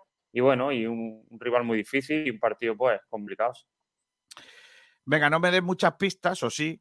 ¿Cómo es el Rayo Majadahonda de Abel? Bueno, sobre todo un equipo que, compite muy bien, que, intenta ser protagonista, que bueno, que es capaz de, dominar eh, varias facetas dentro del juego. Hay, hay partidos en los que el equipo pues eh, ha estado mucho más dominador y, con mucha más posesión, partidos que hemos tenido menos posesión pero que hemos defendido bien. La verdad que es un equipo que, que se adapta bien a las dos circunstancias y bueno, sobre todo un equipo que compite muy bien, que, cada partido lo da todo y, yo creo que se verá eso ¿no? en el partido del martes. ¿Qué significa la Copa para vosotros? Porque, claro, al final habéis pasado ya alguna ronda y, bueno, eh, eh, ese premio al trabajo y tal ya está encima de la mesa, ¿no? Pero para vosotros, ¿qué significa? Pues sobre todo una ilusión, una ilusión de, de seguir eh, creciendo, de seguir avanzando, de tener la oportunidad de que te toque un rival fuerte de primera división, a nivel de club y sobre todo pues, eh, a nivel de jugadores. Es muy importante porque los jugadores que menos minutos están teniendo en liga tienen oportunidad de, de demostrar eh, su valía en Copa y, bueno, y así lo hemos planteado. La Copa del Rey para nosotros es, es una competición más para darle minutos sobre todo a jugadores que, que están teniendo menos minutos en, en liga. Y, bueno, y como te he dicho, eh, sobre todo una ilusión de poder enfrentarnos a un rival de superior categoría y tener la oportunidad de eliminarlo. Porque tú eres de los entrenadores que de alguna forma eh, utiliza la Copa para dar minutos. O, o- bueno, o, ya ha llegado a este punto hay que ponerlo mejor por si damos la sorpresa. No, yo soy de los que piensa que tengo una plantilla lo suficientemente competitiva y de un nivel muy similar para, para que eh, darle oportunidad a los jugadores que, menos minutos están teniendo en liga. Eh, está claro que todos queremos pasar, que todos queremos hacer un, gran partido, pero los jugadores que, que a lo mejor pues el sábado en liga tengan menos oportunidad o menos minutos, pues son los que seguramente la gran mayoría tengan más minutos el martes. Mm, ¿Qué recuerdos guardas de tu paso por el Málaga, por el Málaga B, probablemente el mejor Málaga filial del Málaga de toda la historia? Bueno, recuerdos muy bonitos. Ahí la verdad que fueron dos años eh, en los que crecí a nivel personal, sobre todo a nivel profesional. Eh, fueron dos años muy buenos y muy contentos, eh, a pesar de que el segundo año, pues bueno, eh, con el descenso del primer equipo nos arrastraba a nosotros y bueno, el final de temporada pues fue algo más complicado, pero la verdad que guardo muy buenos recuerdos. De hecho, pues mi mujer es de Málaga, mi niña nació en Málaga, yo tengo mi, mi residencia en Málaga desde, desde el año pasado también, con lo cual vivo ahí, excepto ahora que estoy aquí en Madrid. Así que, bueno, es una ciudad que, que para mí ha sido muy importante. Esto no, no es tan fácil como yo lo voy a plantear, pero ¿el currículum tuyo está encima de la mesa de Manolo Gaspar en algún momento o no? No, no creo, no creo. La verdad que en ese aspecto ahora mismo eh, estoy creciendo como entrenador. eh, Está claro que tres, tres años de entrenador eh, ahora mismo son pocos, me toca demostrar mucho y bueno, a seguir en esta línea, seguir creciendo, seguir mejorando y bueno, y ojalá en un futuro pues hubiera alguna opción. El otro día, ayer un- uno de los chicos de la redacción se extrañaba de que pasaras de ser jugador a entrenador sin prácticamente dar un salto, ¿no? Yo que soy más viejo, eh, estoy más acostumbrado a vivir sobre todo en las categorías de tercera, segunda vez, que eso ocurra con jugadores veteranos de equipos a, los que le dan la, oportunidad de, ir directamente al primer equipo, ¿no? Tú eres uno de esos eh, y, y todos coinciden entonces que me lo cuentan, que me lo contaban en que no les da tiempo a asimilar su retiro como jugador, ¿no? Que eh, enseguida de un día para otro prácticamente estás en otro trabajo, ¿no? Pero relacionado con el fútbol. ¿A ti te pasa eso también? Eh, ¿No, no, no has tenido tiempo de, asimilar que ya no eres jugador de fútbol o, sí? Pues prácticamente, porque date cuenta que mi paso fue pues de jugar eh, los 21 pri- pri- primeros partidos de liga, había jugado titular en el equipo. El club en ese momento estábamos con el sanluqueño, estábamos en descenso y, bueno, el club me plantea la posibilidad, el míster no iba a seguir, me, plantea la posibilidad porque a nivel económico estaba, estaba la situación complicada de, de poder coger al equipo y tomé la decisión de un día para otro. Pasé de jugar un domingo de titular al entrenamiento del martes ser entrenador del equipo. Con lo cual no te da tiempo a, casi asimilarlo. Pasas de, de ser jugador a entrenador muy rápido y con la vorágine que ello lleva, que encima eran los últimos días de mercado de, de invierno en, en enero, eh, con un partido importante que teníamos contra, contra el Polideportivo Gido fuera de casa y bueno, todo lo que eso conlleva con el ajetreo y demás, con lo cual prácticamente no me dio, no me dio oportunidad de eso. Sí es cierto que, que cuando salí del Sanluqueño en el mes de marzo y luego ya vino la pandemia y demás, y, y bueno, que estuve viviendo ahí, ahí en Málaga durante pues casi un año, pues ahí sí he tenido tiempo para, para poder echarlo más de menos y, y para seguir pues en ese proceso de, de formación y, y mejorando cosas para, para el futuro. ¿Y cómo te gusta el fútbol a ti? ¿Eres amarrategui o eres de los de vamos para arriba? No, hombre, me intenta- intento que, sobre todo, ganar, ganar. eh, yo creo que, que- que la clave está claro que habrá, habrá partidos que, que jueguen mejor, otros partidos que a lo mejor no tengan tanto acierto con balón, pero sí es cierto que dentro de nuestras posibilidades intentamos ser lo mayor protagonista posible. Bueno, va a ser un partido bonito el, el de Copa. No sé si te has sentado ya a prepararlo tal, todavía no, me imagino, porque tienes liga, hay partidos de por medio y tal, y, y- y no sé cuándo te sientas a prepararlo.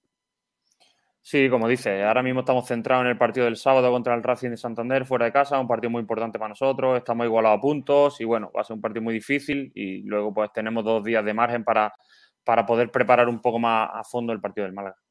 Tenéis dos o tres jugadores que han estado también por aquí, ¿eh? aparte de ti. Héctor, por ejemplo, que estuvo aquí poco tiempo, pero, pero sí que estuvo. eh, ¿Cómo anda? ¿Estaba marcando? Eh, Eh, pues mira, bien, sale, sale ahora de lesión, ha estado un mes con, con una rotura en el isquio y, y bueno, eh, hasta, hasta ese momento estaba bastante bien, llevaba creo que cuatro goles y bueno, andaba bien, pero bueno, vino esa lesión desafortunada y ahora pues está en la última fase de recuperación, no sabemos si, si lo tendremos para, para el fin de semana y bueno, y en ese caso pues también lo tendríamos para el martes.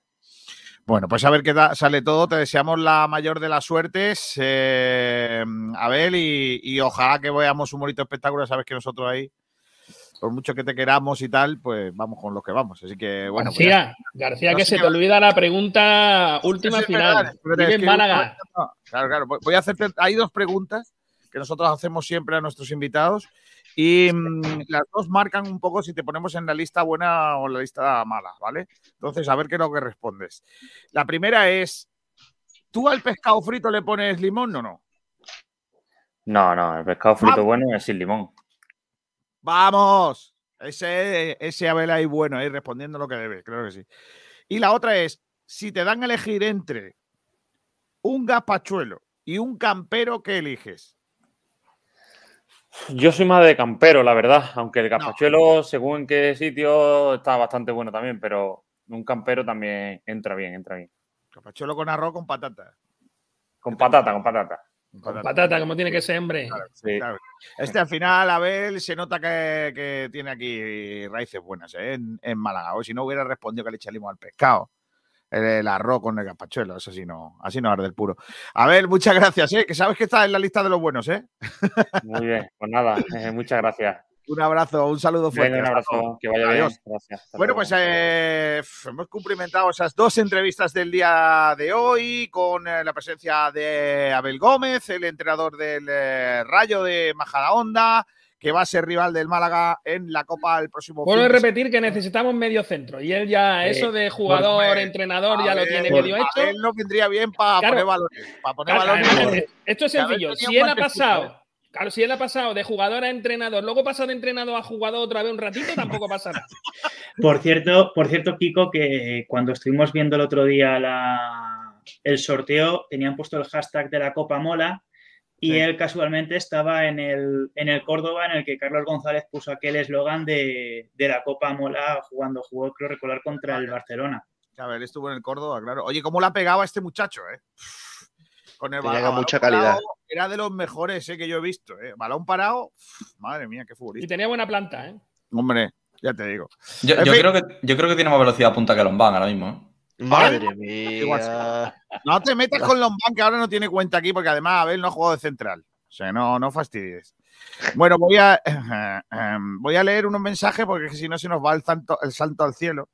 Eh, y tengo que despedir a Miguel Almendral. Adiós, Almendral. Hasta luego, chavales, pasadlo bien. Hasta luego. Luego, Eh, Rocío, ahora me lees qué opina la gente del partido del Málaga del otro día, ¿vale? Eh, Cuando tú me digas. Venga, a ver, tengo que leer algunos mensajes que tengo por aquí. Ah, eso, que había dicho un oyente, Pitufes Astures, que no se había leído, no se había cantado el himno, eh, que fue patético. Entonces, le han contestado por aquí. eh, eh, Ignacio dijo que se cantó el himno y Pitufes Astures le contesta: si se escuchaba más la megafonía que a la gente, ¿por qué os engañáis de esa manera? A ver, es que hay que decir que depende del sitio donde esté ubicado la Rosaleda, se escucha de una forma u otra. Hombre, claro, si al lado Evi- tuyo hay no. un señor gritando. No, no, Kiko, no. megafonía, No, claro. vamos a ver, hay que, hay que decir que donde, donde más se canta, evidentemente, es la grada de animación. Y si está ubicado en, la, en gol alto, lo que siempre ha sido gol alto, al lado de la megafonía, evidentemente vas a escuchar más la megafonía que, que el himno como lo canta la afición por la acústica. Yo, yo Pero el himno, pero el himno se cantó. Yo tiene un punto siempre. intermedio, Ignacio, y el himno se cantó, pero de los días más Pero cementerio. Pero ¿verdad que, que os importa eso? Ya A mí no me importa no, nada. a mí no mucho, ¿verdad? Dice, mm, este ya lo hemos leído, Andrés Durán, que no sé si es hermano tuyo, Juan. ¿Eh? ¿Te No, toca no. algo o no? No, no me toca. Muchos fallos defensivos. Lombán no puede jugar y Peiber tiene que correr más. Bueno. ¿Y a quién ponemos a Musa? Sí. A tu pri- al de la. Al de, pero a Musa, pero el que fabrica la, lo que viene siendo. La, A mi primo, ¿no? Por eso. Viaje mochilero, viajero mochilero. A la afición se le escuchaba menos porque el airazo que había afectaba la acústica. Y Aro, aro. Eh, me gusta mucho esa, esa expresión. Ese aro, aro. Aro, Aro, aro de Pitufes Dures dice: el aro, aro. El viento y la acústica fue la cosa. No que la gente estaba con las manos en los bolsillos e insultando si eso. Madre mía. Dice viajero mochilero, era coña lo de antes, claro. Y el pitufe pues le manda un corazón, que a mí me sale blanco, no sé por qué. Pero era rojo el que había puesto. Por cierto, el airazo perjudicó al Málaga, sobre todo porque se empeñaron en balonazos. Nadie le dice del banquillo que no se puede jugar así con el airazo. Madre mía. que no, no sabían qué hacía. Vaya, vaya excusa. Eh, ¿Para qué te vale el 80% de la posesión, como casi tuvimos, para hacer el ridículo que hicimos? Dice Pitufe Astures. Viajero mochilero dice: el 80% lo dudo. Además, estas eh, mediciones son menos fiables que los comentarios de Juan Durán. Pero bueno, Oye, Grande. viaje- viajero. Grande. pero ¿y ese, y ese golpe bajo? Bueno, pues Eh, era un tío lamentable. Dice Astures: ¿qué reacción si Jairo no reaccionó en todo el partido? Pues a mí Jairo me gustó. Jairo pero fue. Jairo fue de los menos malos. Madre mía, Kiko. A mí Jairo me gustó. Pues Jairo no hizo Dice, nada. Jairo no levantó la cabeza para dar un pase ni una vez. Mentira. Totalmente. Pero bueno, Viajero Mochilero dice, dio varios centros buenos. Al Correcto. revés, al revés. Por di- el, el Insisto, primer gol. desde la eh, mediocridad del partido. Y también Di- dice, por cierto, la afición periodistas tenemos en el Olimpo de los dioses a ciertos jugadores, uno de ellos es casi ayer desastroso. Hombre, ayer no, No estoy, de- no estoy de acuerdo. Pitufe Asturias dice, ni con fichajes de invierno veo que a José Alberto vaya a remontar esto. Y dice Viajero Mochilero Almendral, con mascarilla está más guapo, básicamente porque no se te ve, se te ve menos. Ponle el mute al Miguel que me duele la cabeza. Por favor, Miguel ha estado con ganas de antena, ¿eh? A eso de los roscos de vino, ¿eh? Eso de los roscos de vino, dice. Encanta. ¿para qué tenemos a Andrés Caro y Musa en el filial, no? Había que jugar con dos patinetes de centrales. Dice, estoy contigo, para jugar con Peyverne y que la cague todos los partidos, prefiero jugar con canteranos. Pitufo Asturias dice, sacas a Kevin viendo cómo estaba jugando la Morevieta y sabiendo que cómo van a por él normalmente el resto de partidos de lujo. Muy bien. Hay que tener a Cristóforo, hay que traer a Cristóforo urgentemente y así le saco un temazo con ese nombre top mundial. Madre mía. Cristóforo. Mira lo suyo. Sí, sí. A mí Yo creo que ya lo tiene. ¿eh? A mí también lo que me cabrea es que a Roberto lo quite cada vez que cualquier otro delantero esté medio recuperado. No se entera que Roberto es el mejor delantero. Pues a mí Pero Secu también me gustó. Secu fue el mejor del Málaga, pero sin lugar a duda, vaya. Secu uno de los mejores, sí. ¿Secu el mejor del Málaga? El mejor del Málaga, Ignacio. Otro pero de sin los duda. que tenemos. Callagos, hombre. Otro de los que tenemos endiosado es el Brandon. ¿ves? Es que ya, ya es Brandon y el artículo por delante. Otro de sus fijos. Mucha pelea y poco más. No tiene pase, ni gol, ni regate. Eso sí, corre y presiona. Bueno, ya es más que algunos. Pellicer le da mi vuelta a José Alberto, dice mi Correcto. viajero mochilero. Lo que ha hecho en el Málaga ha sido mucho, de mucho mérito. No es comparable con este año. A- a Pablo del Pino, hola. Muy buena, ¿qué tal, compañero? ¿Qué tal, Kiko? Dice, por cierto, hablo más que Rocío, Juan, Ignacio y Mozart juntos, dice Viajero Mochilero. Sí, pero porque yo te leo. Si había un jugador en el mercado y es Cristóforo, dice Rumba Amor. Cristóforo.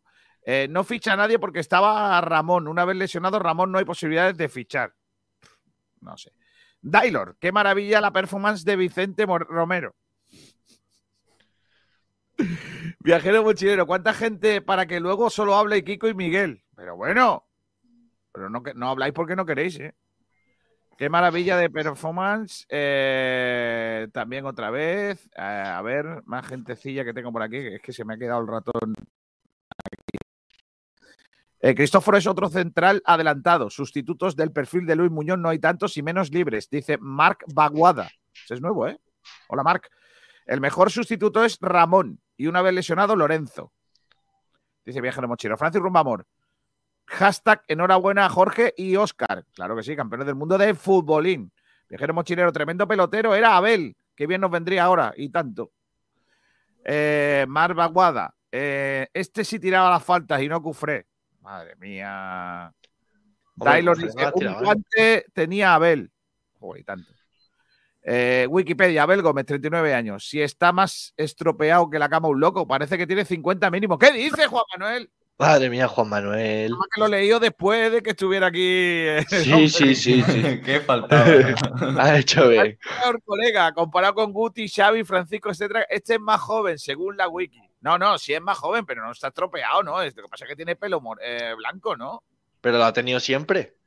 Pero si a Pues desde que, yo lo, desde que yo lo recuerdo, en el Córdoba, en el Granada, siempre ha tenido el pelo blanco. Madre mía, Juan Manuel Delgado dice, al pescado frito le va a tener que echar cremita antiarrugas. Zidane parece un chiquillo al lado de él. Madre mía. Madre mía. Vaya día de faltada. Que el tijerita. Tenía buena tanta, dice Miguel. También lo, también No, lo está comparando no será- con, no es- con Zidane. No será Almendral cogiendo diferentes cuentas, ¿verdad? Eh, Parece, no, no, este es otro, este es otro. Vamos, que se cantó en la grada animación y ya. Pitufo Astar- Asturias seco jugando de medio centro porque los que estaban en esa zona eran un inútiles y le daría y le diréis algo al pobre muchacho. Pero ¿por qué le dais palos a la gente?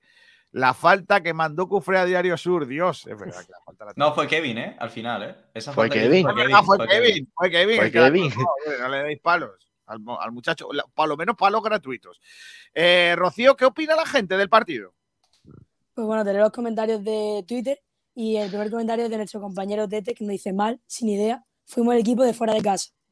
Luego tenemos a José Manuel que nos comenta que la traslación del Málaga de fuera al que juega en casa, una defensa lamentable que hace agua por todos lados y en ataque, un equipo sin idea y que no crea peligro de ninguna forma. En resumen, un equipo muy blandito y con pocos recursos.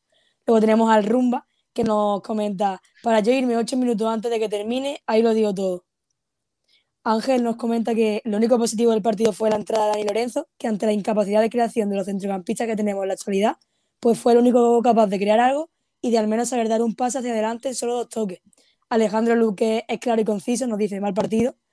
Y por último tenemos a Manolo Culpable que dice un pestiño, la defensa horrible, centro del campo plano, con un Paulino en media punta que no aporta nada. Mal José Alberto.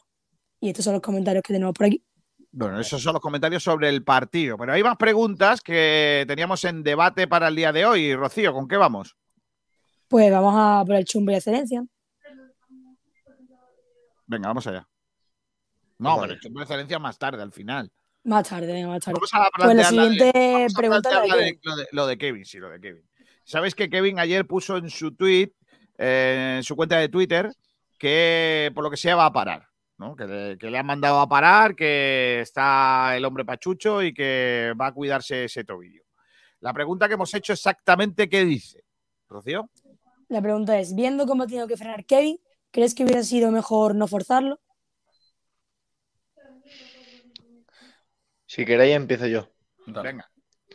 Eh, yo sinceramente creo que creo que, que no, porque Kevin eh, tenía el escenario perfecto para, para reivindicarse. Viene, venía de varios partidos, incluso de no disputar ningún minuto, y el partido estaba para él. Eh, tuvo mala suerte de que se lesionase de nuevo en la misma zona donde, donde ya ha sido lesionado. Ya hemos visto cómo a Kevin ha tenido problemas con ese tobillo derecho y ha vuelto a, recaer, pero el partido estaba para él. Si no, si no los utilizamos en esa, en esa faceta por miedo a que se lesione, entonces no lo pongan nunca.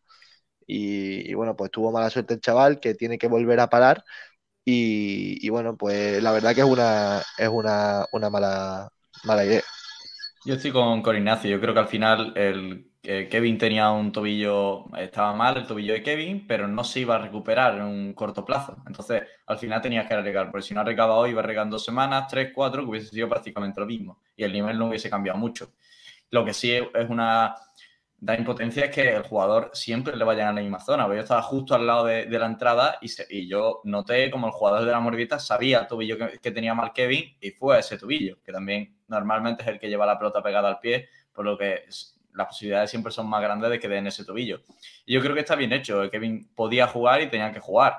Si, Claro. si no hubiese sido contra la Morvieta, hubiese sido contra el Eibar, si no contra el Leganés, cuando le hubiesen dado la patada. Lo que tiene ahora Kevin es que recuperarse bien de ese tobillo, dejar un buen tiempo para que eh, pase toda la inflamación, porque si hubiera un vídeo donde estaba el tobillo eh, prácticamente eh, infladísimo, por lo que tiene que parar un tiempo, que el tobillo vuelva a su estado normal y a partir de ahí volver. Y eso sí, el Málaga tiene que hacer mucha presión a todo lo que viene siendo el colectivo arbitral, la liga, sobre que hay un jugador que está siendo acosado eh, todas las jornadas por los rivales contrarios adrede, porque no, me creo que sea algo involuntario lo que pasó en Huesca, lo que pasó en, Burgos también en un momento, lo que pasó ayer, antes de ayer, perdón. Entonces, el Málaga tiene que tomar carta en el asunto y Kevin tiene que volver a recuperarse. Sí, yo al final coincido con vosotros. Al final Kevin eh, sabe perfectamente cómo tenía su tobillo. Él no tiene la culpa de que los rivales le entren de esa manera a ese tobillo. Sí que es verdad que es un jugador que tiene regate, desborde y que al final lo- los defensores caen en la tentación de entrarle bastante fuerte. Pero al final Kevin, mm, como comentaba Ignacio, ha parado unos cuantos partidos, no estaba jugando los 90 minutos, pero en esta ocasión estaba el partido para él. Así que yo creo que no es culpa de, de José Alberto ni, ni del cuerpo médico ni nadie pero ahora sí que es verdad que, que debe parar y recuperarse en condiciones porque queda mucha temporada y el Málaga va a necesitar de Kevin. A ver, yo lo que pienso, lo primero en cuanto al debate, es que el club debería ser un poquito más transparente, porque de Kevin sabemos que está tocado desde prácticamente el inicio de temporada, desde que le han empezado a pegar patada porque empezó a jugar muchos partidos, pero no sabemos exactamente cómo está Kevin. Y todos los partidos tenemos la misma duda de cómo está Kevin, está un poquito mejor, un poquito peor, tal. Y al ser un jugador tan diferencial y que le pegan tanto, es un tío que tiene que estar al 100%. Y hay que tener en cuenta que Kevin está debutando en el fútbol profesional este año, tiene 20 años, le están pegando todos los partidos y yo creo que hay que tener un poquito de cuidado, porque si no es que se lo van a cargar y nos vamos a cargar un futbolista excepcional. Pero no creéis, eh, esto todo, todo esto está muy bonito. Está ahí, No, pero ahí, yo- pero, pero vamos al meollo de la cuestión. ¿No creéis que el entrenador, sabiendo que al chaval le dan palos, que el chaval está tocado, y que es probable que no lo hayan dicho, pero si tiene un esguince, haya jugado infiltrado en algún día, que no lo sé, no- es probable, porque es lo lógico también en este fútbol que tenemos de, de necesidad, resultados, etcétera, etcétera. ¿No hubiese sido más lógico pararle a un Pero es chaval? que- ¿Cuántos años tiene? ¿20? 20, pero. Con pero 20 años. ¿No es mejor pararle y que jueguen otros futbolistas? Que ¿O es que descanse, no que se recupere. si es que Kiko, no pero- Pero si es que se supo- era- es que ha puesto a Brandon y Brandon en la izquierda ha jugado bien.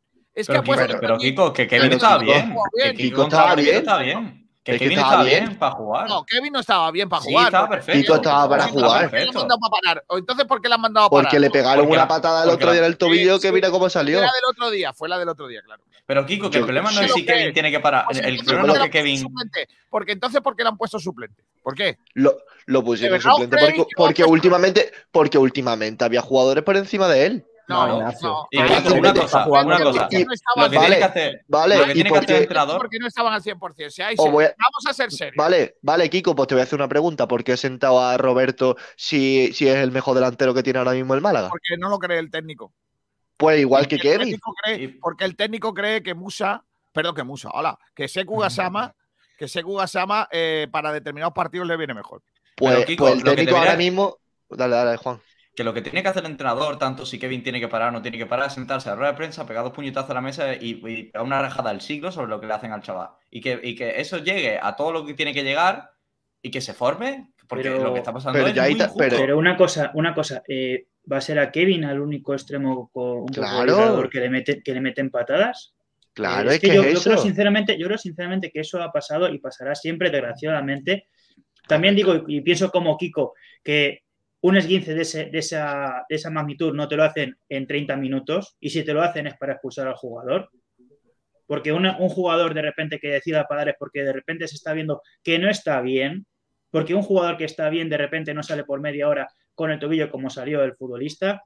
Yo pienso que igualmente que ahora mismo los que tienen que dar un poco más de sí son los jugadores que ya de por sí son eh, más, más experimentados, digámoslo así, como es el caso, como ha dicho también Kiko, Brandon, otros jugadores. También eh, el caso, por ejemplo, de Roberto, yo, por ejemplo, cada vez que le he visto ha sido un jugador distinto, pero en este partido ha considerado que debía de salir otros, él considerará de una manera, yo considero de otra, pero creo sinceramente que Kevin, si, si al final ha decidido parar, no es por cuestión de un partido, es cuestión de que se ha visto que realmente no está como debería estar para jugar, que el tobillo no le responde como debería y que efectivamente un chaval de 20 años tiene que pensar más en su futuro que en su presente. Pero y aparte, eh, es que estoy totalmente de acuerdo con lo que ha dicho Mozart. Y no, y no estoy de acuerdo con lo que habéis dicho vosotros. Eh, Kevin no es que, no es que le cosan a patadas porque se llame Kevin, simplemente por su estilo de juego. Eh, aquí recordamos eh, a futbolistas de, de ese tipo como Ontiveros que le pegaban lo mismo. Y yo, y yo no Pero, creo que sea. No, no, Ignacio. Pero Si es, le- que, es, que, es que no entiendo por qué os tiráis por ese lado. Es que no, Pues, el pues, debate pues no es. te lo voy a decir por qué, te lo voy a el decir por debate- qué. El debate no es si Kevin le dan o no le dan. Es que ese Ya. no es el debate. No, Yo te lo que entiendo, digo- yo te lo que intento hacer es quitar, yo lo que intento hacer es quitar la opción de debate de decir, no, es que a Kevin le pega mucho. No, es que a todos le pega mucho. Lo que yo Claro. considero es que ha hecho bien Kevin en decir, voy a parar, porque si no, al final, cuando no le pongas, si Kevin por lo menos no es transparente y en el club no se dice, el chaval no estaba bien para jugar y no puede seguir jugando, al final siempre se va a decir, ¿por qué Kevin ha dejado de jugar cuando es un futbolista diferencial? cuando es uno de los mejores extremos que tiene el equipo y por lo tanto será siempre otra vez un punto más para hacer las preguntas al, al técnico. Kevin ha sido para mí bastante correcto, decir, mira, eh, no estoy bien, voy a parar y que juegue los jugadores que deben de hacerlo, que se supone que están mejor que él físicamente al menos. Y ojo, ¿hasta qué punto el Málaga se puede permitir jugar sin Kevin? Porque sin duda, yo creo que el Málaga, de la mayoría de los partidos que ha hecho mm, Kevin, es el jugador con más talento y que más genera en el Málaga. Eso Cuando está bien claro. físicamente el futbolista, claro, pero si no está bien físicamente el futbolista, ya por mucho que te llames Kevin, por mucho que te llames Ayer, Messi, si por ayer no mucho que estaba te bien, llames- Mozart, si ayer no está- eh, si el otro día no estaba bien contra Morevieta, fue el mejor, fue el mejor del Málaga en los últimos 25 minutos, Totalmente. creo. Pues, Y- y en, detrimento, en detrimento de los del resto. No, no fue, no fue el mejor de los 20 minutos. Juan, Kevin, Kevin es bueno, como pero si- estáis entrando en un bucle como si de verdad sirviera para algo lo que estáis diciendo. Es que yo no- la pregunta no es si, si vale o no vale o tal, o si lo vamos a echar de menos. La pregunta es, ¿se ha equivocado el técnico o el club forzándole que- la máquina al pero es que- jugador? Kiko, pero es que no lo podemos saber, pero es que, pero. Pero es que no puede- pero es que estamos hablando de suposiciones. ¿Cómo vamos a saber si Kevin eh, estaba bien o no del tobillo antes del partido de la Morevieta? Se supone que si va convocado es porque está bien, porque le ha dado lo que el, el médico, porque eh, Kevin y José Alberto lo han hablado, por lo tanto, ¿qué culpa tiene el entrenador de que le pregunta al jugador y el jugador si le dice que sí, que está bien, que lo ponga? No tiene ninguna cuando- culpa. Correcto. Cuando tenía el tobillo perfecto, se pegó una carrera desde la banda, desde Claro. hasta, hasta el otro córner, que, que llegó al jugador y estaba perfecto. El problema Yo fue que le pegan una- culpa- tiene el tobillo, tiene el No, tobillo de, de renqueante de, de otra Y le jornada, le patada, una pues, patada y entonces te lo que no digan me han mandado a parar. No. Porque entonces la expresión no me han mandado a parar. La expresión es estoy lesionado y no puedo jugar. Vale, bueno, creo que- pero, en pues- cierta- pero a lo mejor ha sido ya de por sí una orden del equipo, igual que, por ejemplo, seguramente que le hayan preguntado ¿cómo estás? y el futbolista haya dicho que está bien, le sacan media hora. ¿Qué es lo que hemos dicho? Incluso me acuerdo de, una, de un debate que tuvimos con Chavarría de que si debía de haber jugado o no. En este caso, ahora mismo han dado esos minutos al chaval, el chaval ha salido peor de lo que se pensaba y al final el, el cuerpo técnico ha dicho, te paras. Eso es lo que efectivamente puede ser una orden ya de por sí del equipo, porque han, han hecho caso del jugador, han confiado en él, no está como se esperaba y han dicho, ahora te mandamos a parar. En fin, eh, luego volvemos sobre lo que dicen los oyentes sobre ese tema, porque ya está aquí con nosotros Rocío, nuestra invitada de nuestra siguiente invitada del día. Hoy tenemos un montón de, de invitados. Eh, está con nosotros la jugadora del Málaga femenino, Futu. Hola, Futu. Hola, Enhorabuena por la victoria y por tu gol que dio la victoria al final. muchas gracias. Fue un partido muy, muy, muy intenso. Y, y resuelto al final, ¿cómo fue ese chicharro que dio la victoria? Cuéntanoslo. Fue increíble. eh, una jugada, o sea, eh, el tiempo ya casi cumplido, una jugada que estábamos, recuerdo, Sonia, Silvia y yo, y estaba Silvia ahí luchando el balón y yo diciendo, Silvia, pásamela, pásamela. Al final lo consiguió, me la pasó, me la eché para el lado y yo estaba en la frontal y dije, esto, le pego, le pego. Me la eché para el lado ellos y, y dice, en fin, y entró por la escuadra y fue la locura, vamos.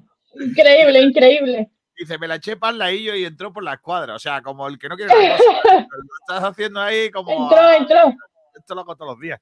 Eh, o sea, control orientado y pegarle, así en plan isco, ¿no? Control orientado y de tirón. Y ya No me lo ahí, pensé, no me lo pensé. triunfo importante, en, un- en una racha tremenda del equipo, que, que estáis en un momento muy dulce, Futu. La verdad que sí, llevamos solamente el empate de Almería, eh, la única que han conseguido que no sumemos las 12 victorias por ahora, pero que increíble, increíble. El equipo está increíble, en una forma física espectacular y vamos con todo contra el cacereño. Y tú, en, el tono personal, muy contenta porque has pasado por un bachecillo por la lesión y ya recuperada y marcando. Sí, la verdad que han sido los dos meses más largos de mi vida, vamos. Eh, era sobre todo la incertidumbre de saber qué, qué podía tener, eh, sobre todo la, la espera de, de los resultados, pero al final no ha sido nada, solamente ha sido un pinzamiento. Y la semana que viene hago un mes desde que de la vuelta y marcar algo el otro día ha sido eh, una sensación increíble. Increíble sentirse de nuevo que aportó el equipo y súper, súper contenta. Bueno, Rocío, aquí está Futu, tú sigues más al, equipo femenino que, nosotros y, y estás ahí en el día a día. Seguro que tienes preguntas chulas para, para la autora del gol de la victoria de este fin de semana. Pues sí, yo voy a volver un poquito más atrás. Y es que tú el año pasado ya debutaste con el primer equipo, tenías esa ficha con el equipo de Nati. Eh, ese año precisamente descendéis. ¿Cómo viviste tú ese año? Te he entendido mal, es que internet no vea. Vale. ¿Me lo puedes repetir, año- por favor? El año pasado eh, tú debutaste con el primer equipo, tenías ya ficha con, con el Málaga. Eh, ¿Cómo viviste ese descenso? Sí. Uf. La verdad que fue bastante, bastante duro porque nosotras eh, mm, intentamos de todas las maneras, nosotros salimos concentradas, con una, con buena actitud, porque decíamos, venga, este partido sí lo ganamos, este partido sí y era mm, derrota tras derrota. Es verdad que en la segunda vuelta sí conseguimos victoria, pero al final pues no fue suficiente y la verdad que fue bastante duro. En el último partido del Levante solamente nos faltaba ganar para poder mantenernos, pero bueno, fue complicado, fue muy, muy complicado. Y Pero bueno, ya hay que seguir, hay que seguir y Y tras la temporada, pues sí que hubo mucha salida en el equipo. ¿Tú en algún momento te planteaste salir? Eh, sí que me lo planteé, pero después miré a mi compañera y dije, el Málaga se merece estar donde... El Málaga se merece estar en lo más alto. Y sí que me lo planteé, pero después no dudé en quedarme. Y tras Sabía que iba a la... ser este año un año ilusionante y Sí, sí, y este año eh, el equipo pues jugó, jugó en la Rosaleda. Tú no pudiste por el tema de la lesión, pero ¿cómo viviste esos instantes previos a que el equipo jugase allí? Uf, yo cuando estaba, o sea, nos lo comunicaron primero por el grupo nuestro de, de WhatsApp y yo estaba justo que me iba a ver los doctores y le dije, papá, que vamos a jugar a la Rosaleda. Eh, y yo estaba de los nervios, como viviéndolo a flor de piel, o sea, increíble. Y ya cuando fue el día, estaba yo más emocionada que mis compañeras llorando de, de verla, de saltar al campo, de ver toda la gente apoyándonos. Y cuando entramos al vestuario no paraba de llorar, de abrazarme a la gente. Y yo, ay, es que estoy, estaba muy, muy, muy orgullosa de ella, muy, muy. Y aunque no pudiese ayudar, yo estaba 100% con ella. ¿Te quedas con la espinita de no haber podido jugar ese día? ¿Sí? Sí, no, te preguntaba Rocío si, si te quedas en- con la espinita Sí. de no haber podido jugar el otro día, ese día. Hombre, por supuesto, por supuesto que sí me quedo con la espinita, pero yo confío en que Manolo, Manolo Gaspar vuelva a abrir la Rosaleda. Yo estoy súper convencida porque eh, esta temporada eh, estamos dándolo todo, nuestro esfuerzo mm, se va a ver, el resultado se va a ver y confío que va a abrir, se va a volver a abrir otra vez la Rosaleda. ¿Y crees que el trato de- del Málaga como club está siendo mejor respecto a otras temporadas?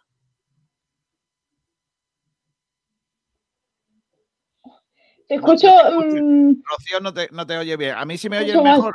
¿A mí me escuchas mejor o no? ¿Futú? a ti sí mejor, a ti sí mejor. Vale. eh, Rocío, ¿qué es la pregunta? Perdona que no te había entendido La yo. a ti. pregunta es eh, que respecto a otra- a otras temporadas, Sí. si cree que el Málaga está tratando mejor a la sección femenina. Sí.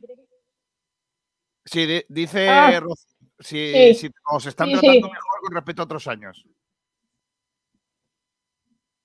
Sí, la verdad que sí, el año pasado, eh, tema de redes sociales, pues no, Twitter estaba un poco desactivado. Este año es verdad que sí, sí está más, más activado, más... Nosotros lo único que pedíamos era que por lo menos la gente que no viniese a vernos, que podría, que pudiera seguir los partidos por algún lado. Y este año sí se está llevando más a cabo.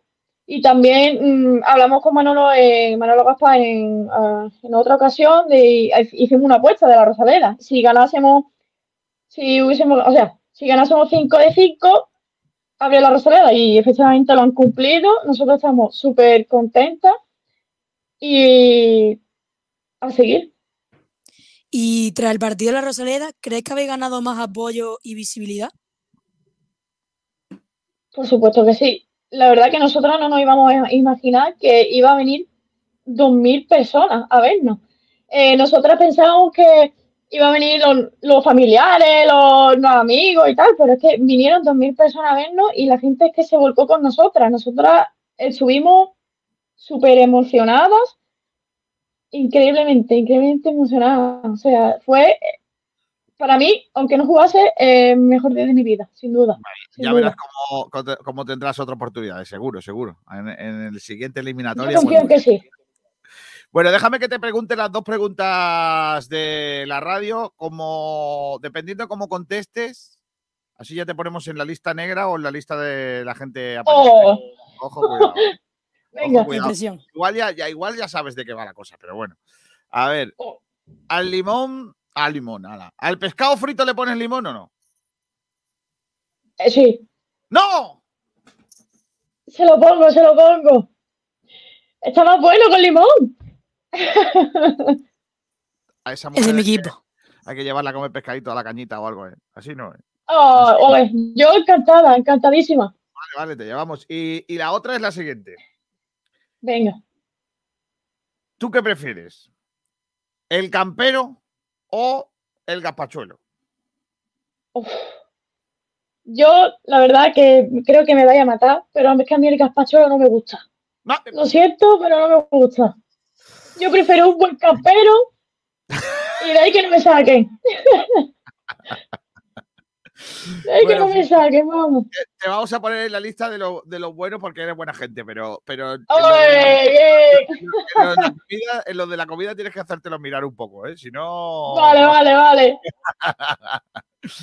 Bueno, te agradecemos mucho que hayas estado con nosotros, Fut. Un abrazo fuerte, que, que sigan llegando buenos resultados, que sigas ayudando con tus goles y, y ojalá que, que esa, esa lesión ya pase a, a mejor vida y que estemos eh, contando goles como el del otro día. Gracias.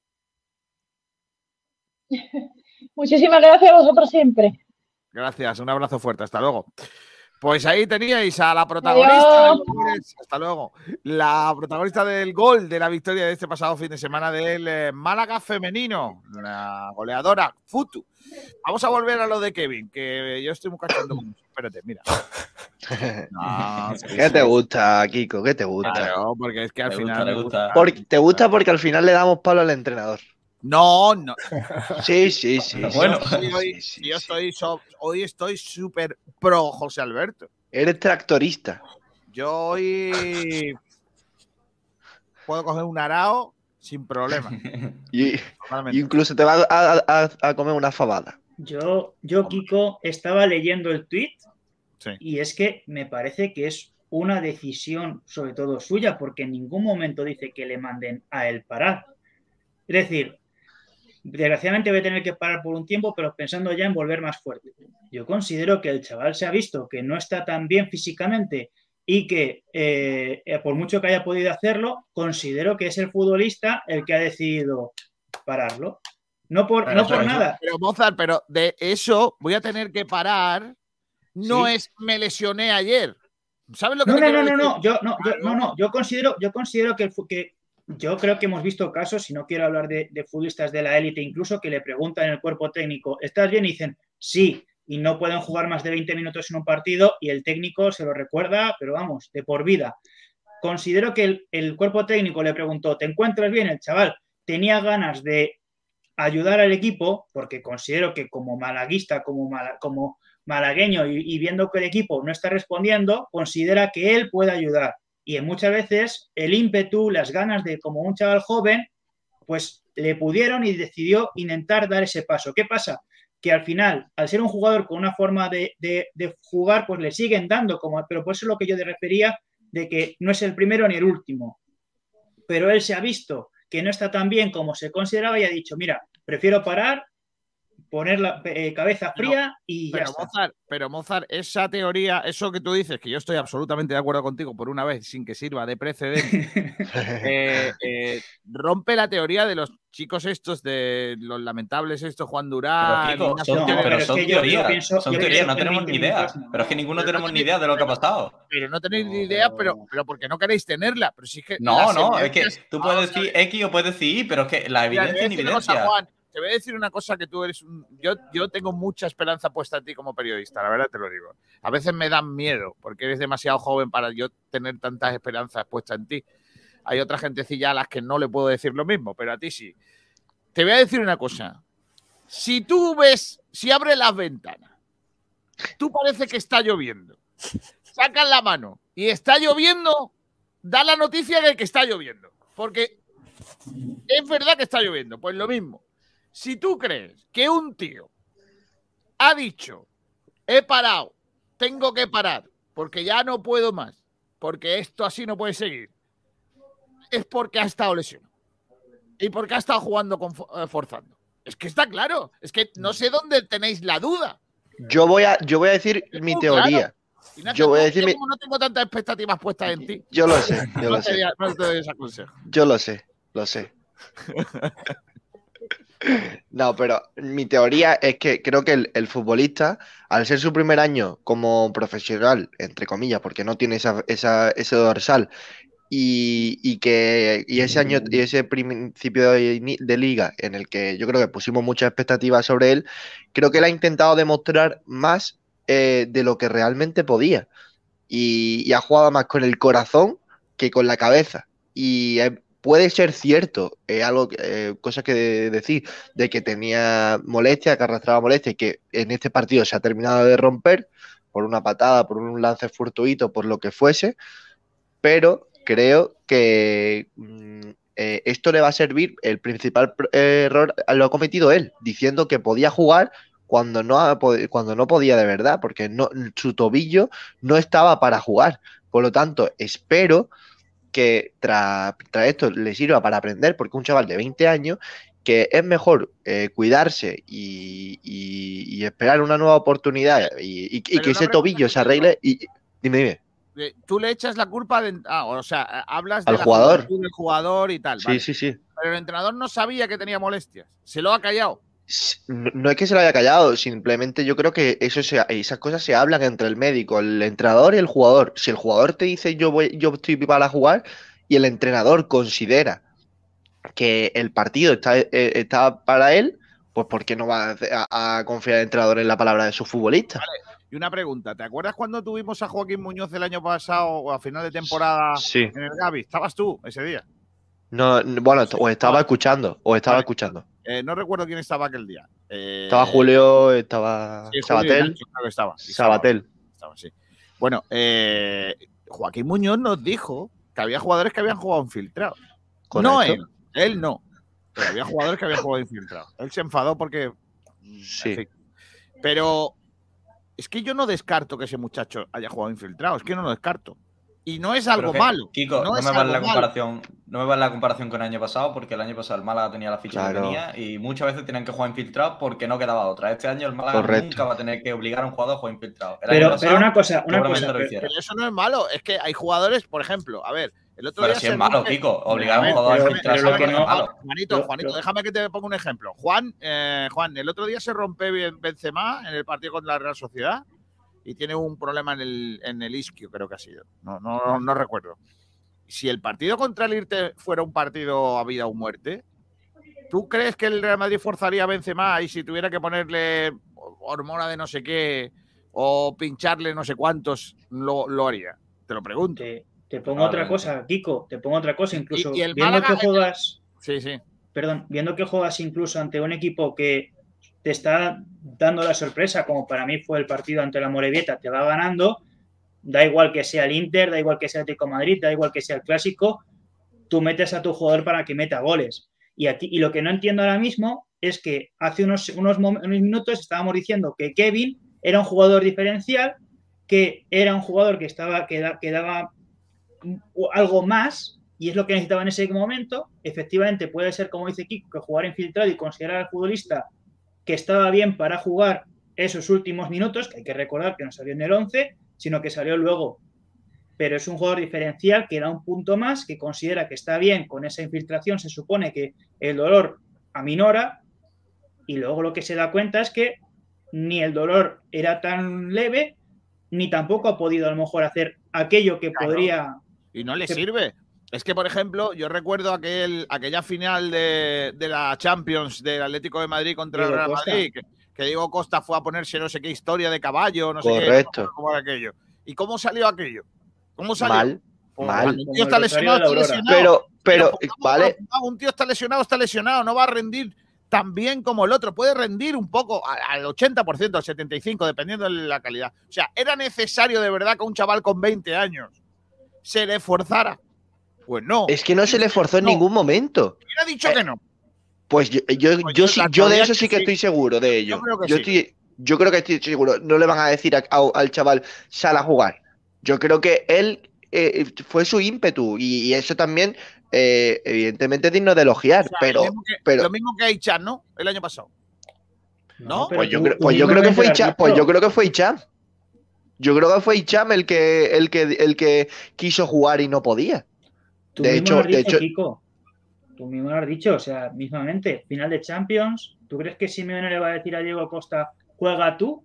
¿O fue el Diego, Claro. Diego Costa el que le dijo, estoy para jugar? Porque es que recuerdo yo lo que vino luego después de, me has ha, ha engañado al entrenador, ha mentido al cuerpo técnico, bueno, la que se montó después de la es que en el Málaga, pero es que en el Málaga, en el caso de Ichan, hay muchos que piensan que Ichan tomó la decisión de volver antes de tiempo, de manera prematura, eh, cuando no estaba saltándose o engañando, entre comillas, por su ímpetu, por su juventud, por lo que tú quieras, al, al cuadro médico y también al entrenador. Pero el entrenador tiene que saber esto. No me vale que Pellicer, cuando le enfocan, cuando se, le se, se lesiona a Ichan, le enfocan en el partido de Copa, eh, se le vea en la cara y se le lean los labios diciendo, mira que se lo dije, mira que se lo dije. No, no me vale, tú eres entrenador, tienes que saber, pues que el chaval tiene 20 años y con Pero, Kevin Kiko, igual. Por eso yo si no- creo que hay una cierta, y, y la palabra es un poco dura, pero es que no encuentro ahora mismo otra, perdonadme, connivencia, o vamos a decir, una, una colaboración del entrenador en que el futbolista forme parte del equipo pese a estar mm, con lesiones. No creo que sea eso. José Alberto es el que ve entrenar a Kevin todos los días también. Entonces, Claro. ¿Y tú crees que un tío con un problema en el, en el tobillo de varios días no se le ve en los entrenamientos? por supuesto que sí. Si es que además, Seguramente, pero si tú hoy en día no se pueden tapar, si la mayoría de los entrenamientos los jugadores están mm, monitorizados. Pero tú le viste a Kevin, tú le viste a Kevin cuando en- en- entró en el partido con alguna molestia eh, a simple vista, porque como había dicho antes Juan, Es que, tú ves que en fútbol- es que vamos a ver, es que de, de Sí. una, de una lesión a de, que tengas que cojear a una lesión eh, a, a que no se note, ojo, cuidado que hay muchas maneras de que no se te note. ¿eh? pero es que yo creo que, que, Parece que que- no te has lesionado la vida, niño. me he lesionado y, y yo he parado, pero no he hecho como Kevin. Pero de todas formas, yo creo que eh, yo creo que eh, se le ha agravado la lesión eh, por consecuencia de que le han dado una patada eh, en esa misma zona. Y, y, sincer- y- y- y además me estoy acordando ahora mismo de la jugada en la que él recibe un que luego pisotón y se falta- queda. En la que luego tira la falta y la manda al río. No, al río no. la a- falta es antes, a- No, fue, fue, no, fue, fue, fue fue, fue, an- fue antes cuando bajó a, bajó a defender y se tuvo que quedar como, ter- como la, falso Sí, lateral. Falso lateral porque el chaval no pudo bajar. Pero Ignacio, Fueron, fueron dos. Kiko, que fueron dos pisotones. Es que fueron dos. Fue la falta. La falta fue eh, cuando tira, cuando, cuando tira la, el- la patada fue la falta cuando tira afuera. El, el otro es cuando Secu, que estaba tieso, se pone por delante y él no puede conducir la pelota. Que recupera un balón que él mismo ha perdido. De todas Ah, formas, no, yo creo que, que, ese, que, que esa lesión eh, se, le- se la causaron en ese partido.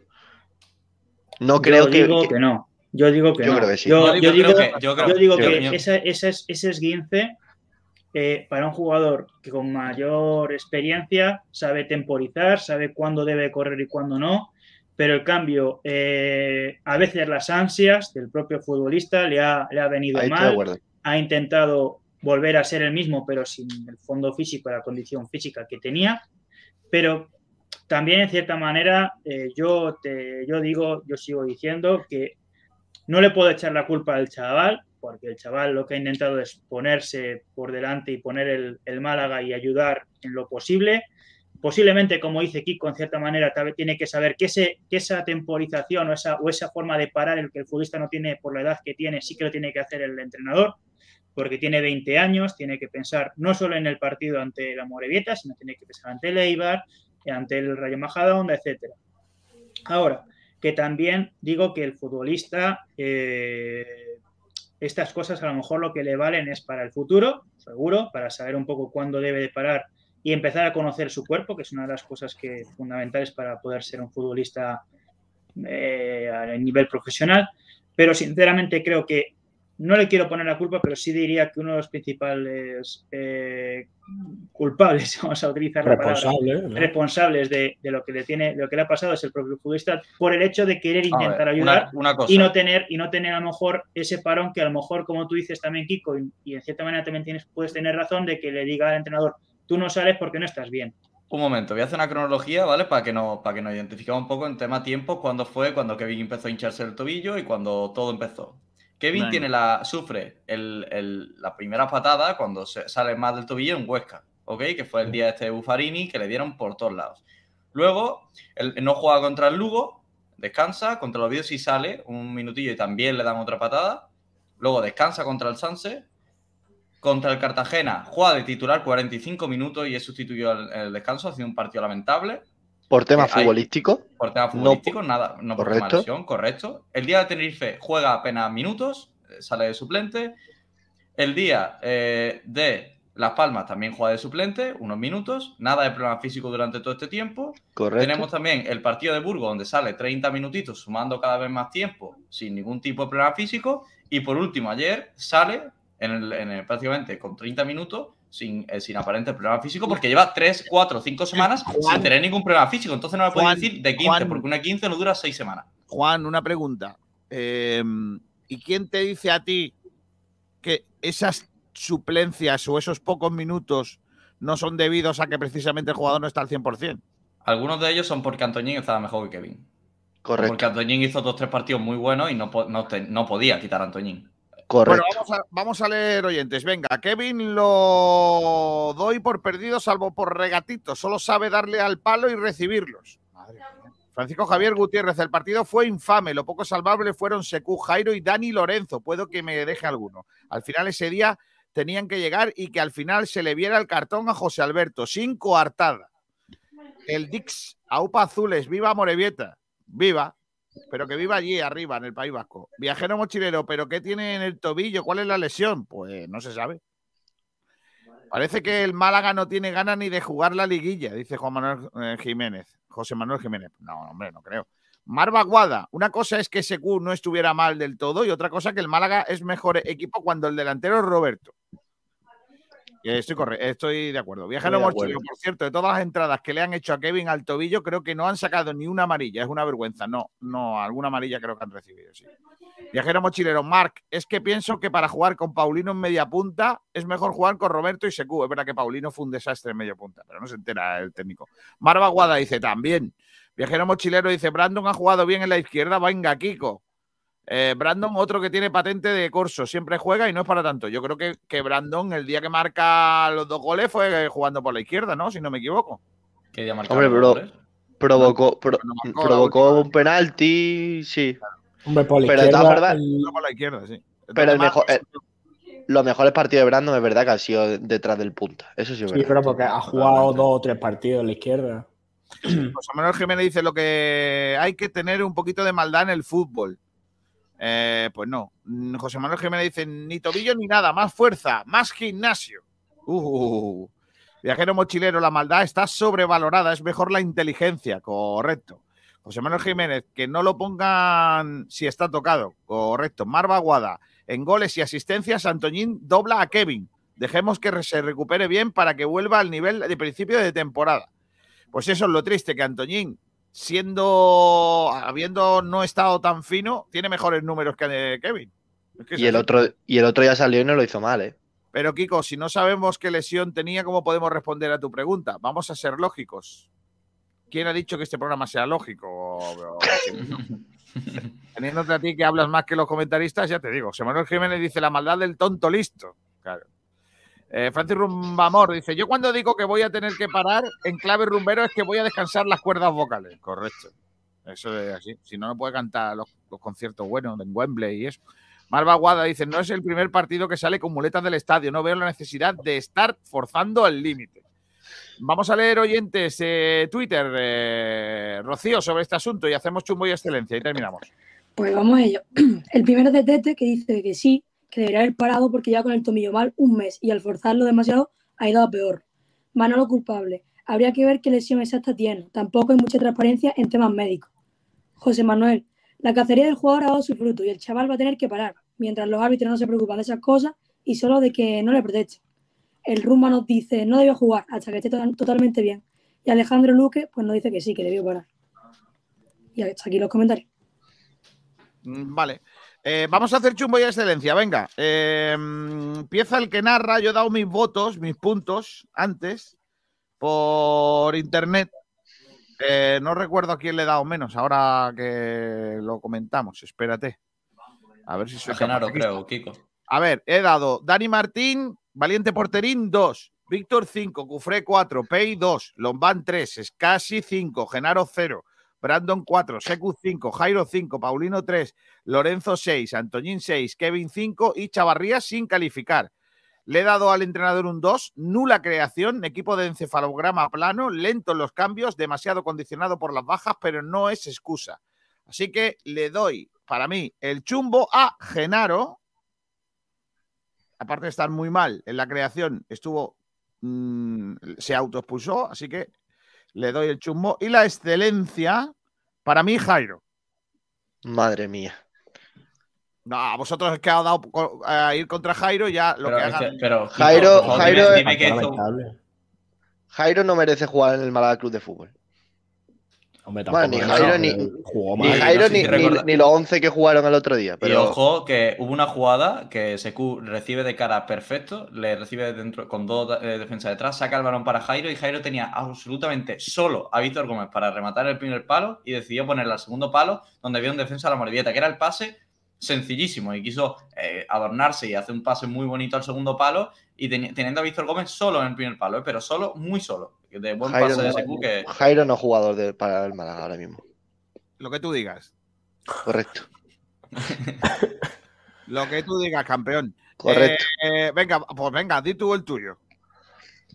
Yo es que le daría el chumbo a todo el equipo, pero eh, se lo voy a dar a Víctor Gómez, que no me gustó nada su partido. Y creo que estuvo muy impreciso, por no, por no dárselo a los de siempre. Pero, y el ¿Víctor? Víctor Gómez, el partido de Víctor Pero- Gómez fue horrible. Pero hay gente Pero que sí, pero si no atacaron, no atacaron por banda en ningún momento y Víctor fue el único Víctor, que Víctor Gómez era- lo intentó como todo el Además, equipo. metió, Yo- metió yo- un gol que, le- que le anularon mal anulado, ¿eh? Bueno, no sé si ese era. No, perdona, el, el, lo mal anulado fue el penalti, pero metió un golazo. No sé, ya sé por qué hay un Para mí. Víctor Gómez el- lo intentó mucho. El- el- Lo- la excelencia se la das a Víctor Gómez, ¿no? No, no, no, no, el chumbo. ¿El chumbo a Víctor Gómez? A Víctor Gómez. Madre de mi vida, este niño no tiene ni puñetera idea, tío. Y la excelencia a Dani Lorenzo, que fue el único que, que consiguió dar dos pases seguidos. El resto. No, Secu, Secu lamentable. vale, ya está. Si no digo nada, si, si todo lo que diga va a ser empeorarlo. Si, si ya es muy difícil empeorarlo, pues ya fíjate. Eh, mm, eh, Rocío, ¿tú qué dices? Yo el chumbo se lo voy a dar a Peiber porque está siendo un caos últimamente y creo que es un jugador que debe liderar la zaga y está haciendo todo lo contrario. Y la excelencia se la doy a Dani Lorenzo porque como dice Ignacio fue de lo poco salvable del partido y al menos un punto positivo. Del Pino, ¿tú? Eh, yo un poco también el chumbo se lo daría a todo el equipo, empezando por el portero, los centrales, Escasi, Genaro, fatal, Paulino fatal, Jairo fatal, bueno, un desastre. Pero se lo voy a dar porque yo creo que la guinda se la llevó Genaro, que hizo un partido horroroso y encima se autoexpulsó. O sea que fatal. Que yo, yo creo que el portero no, no no debería valer por profesional. Eh, por, porque le- como le caen los chumbos toda la semana, Pero, pero si lleva siendo dos semanas de excelencia al portero. nada, nada, nada. No, El escúchame, escúchame, el portero se come el primero y el segundo, los dos. Por eso. palo. Por su. Regala al- Pero, Kiko, vamos a ver, si le echamos al portero la culpa en un mano a mano, lo que me faltaba, vaya. O sea, pero, Sí, pero, sí. vale, pero mano a mano hay ni una nada. cosa- hay una cosa de libro que te dicen desde chiquitillo cuando juegas de portero Defiende ¿eh? tu palo. que tú tienes que ta- tapar tu palo. Si el otro es muy bueno y te la cuela por el otro, pues tú dices, hostia, qué golazo ha marcado el Gurruchaga este, Bueno, ¿cómo se llama? yo creo. yo- No, pues, ver, que el muchacho tira, tira al bulto, tira al, tira al muñeco, como se suele decir, pero el muñeco no estaba donde tenía que estar. Si el muñeco Pero- se queda en su palo, la para. Pero si un, ju- un jugador en 10 minutos te hace dos mano a mano solo, hay algo que Pero, haciendo pero- mal. pero- pero por eso yo no le he dado el chumbo, porque creo que hay jugadores peores, porque creo que en el primer gol Peiber se la come, se la papa, y en el segundo se la come, se la come claramente Lombán. Claramente Lombán. Porque que esa- ¿a, dónde, ¿a dónde va Lombán si el otro está saltando? ¿A dónde va? Esa pareja de centrales no, no va a ningún lado. No puede ser. Se echa mucho de menos a Juan de. Es lamentable, pero es así. Se echa Bueno, mucho de menos. Y mi excelencia, Dani Lorenzo, creo que salió y fue el mejor y estuvo bastante bien. Vale, Delfino, si quieres terminar los debates así cortando. No, porque si no se me va a olvidar, No, no, no te lo voy a decir. Yo lo veo bien, yo lo veo bien. Cada uno. Eh, Yo, Mozart, el- tú. Pues yo es que se lo voy a dar a Dani Martín. Me parece que por lo menos eh, si no si no das goles que tampoco te los metan. Es decir, el primer gol en tu palo eh, defendido mal, vamos, por medio del túnel. La segunda adelantado. Es verdad que Lombán, como, como decís, este, pues va por uvas, como lo hizo el Payberns en el primer tanto pero no hay que dejar tanto espacio en tu primer palo, sobre todo porque el que viene corriendo previsiblemente puede defender de alguna manera el, el palo largo, por lo cual yo creo que Dani Martín una semanita más, el, el chumbo. Y le daría la excelencia a Antoñín porque diría sinceramente que es de los jugadores que, bueno, es verdad que no, eh, para mí no están siendo el, el jugador del Rayo, que yo para mí el del Rayo me pareció muy bueno, de hecho ayudó muchísimo a- al ascenso del equipo de aquí de Vallecas, pero creo sinceramente que por lo menos de los de lo, de lo menos malo, lo mejor. Estoy riendo de este comentario que me parece fantástico. Sí, es que, Viajero mochilero, Delfino, a ver si aciertas alguna porra y te pelas. es Que- que he acertado dos. He acertado dos y aquí. Sí, pero hay- coincide, por lo que sea. Mozart, eh, perdona, el, eh, ¿a quién le has dado la excelencia? ¿A Lorenzo también? No, a Antoñín. Antoñín, vale. Ah, oye, que Antoñín estuvo bien, ¿eh? Mira que ya sabéis que yo no soy muy de... A mí me, me gustó. ¿Qué me falta? Juanito, tú, ¿no? Sí, eh, yo le voy a dar el chumbo a Genaro. eh, creo que estuvo fatal en todo momento, llegando tarde en muchas de las ocasiones y además vio cómo estaba el panorama en el minuto 75 y dijo, bueno, yo a Ibar mejor me quedo en mi casa porque va a pasar frío. Y luego eh, la excelencia se lo voy a dar sin duda a Seku Asama, que estuvo muy, muy bien de cara, dando balones, fue el único que intentó medio hacer algo. He visto antes un comentario que era, tuvo que bajarse al centro porque ninguno de los inútiles sabía hacer algo, no lo he dicho yo, un, un oyente, y estoy en parte de acuerdo, menos por los, por los descalificativos. Matizando, matizando por si acaso, por si la Sí.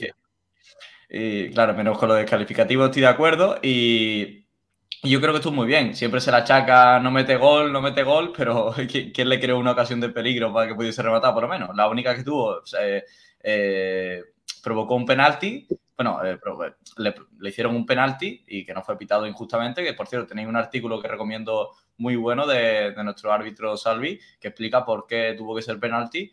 Y eso, yo creo que ese Q está siendo durísimamente criticado por parte de la afición, porque yo creo que tiene que ser que meta los goles, pero si no le ponen ninguna, difícil lo, lo va a tener.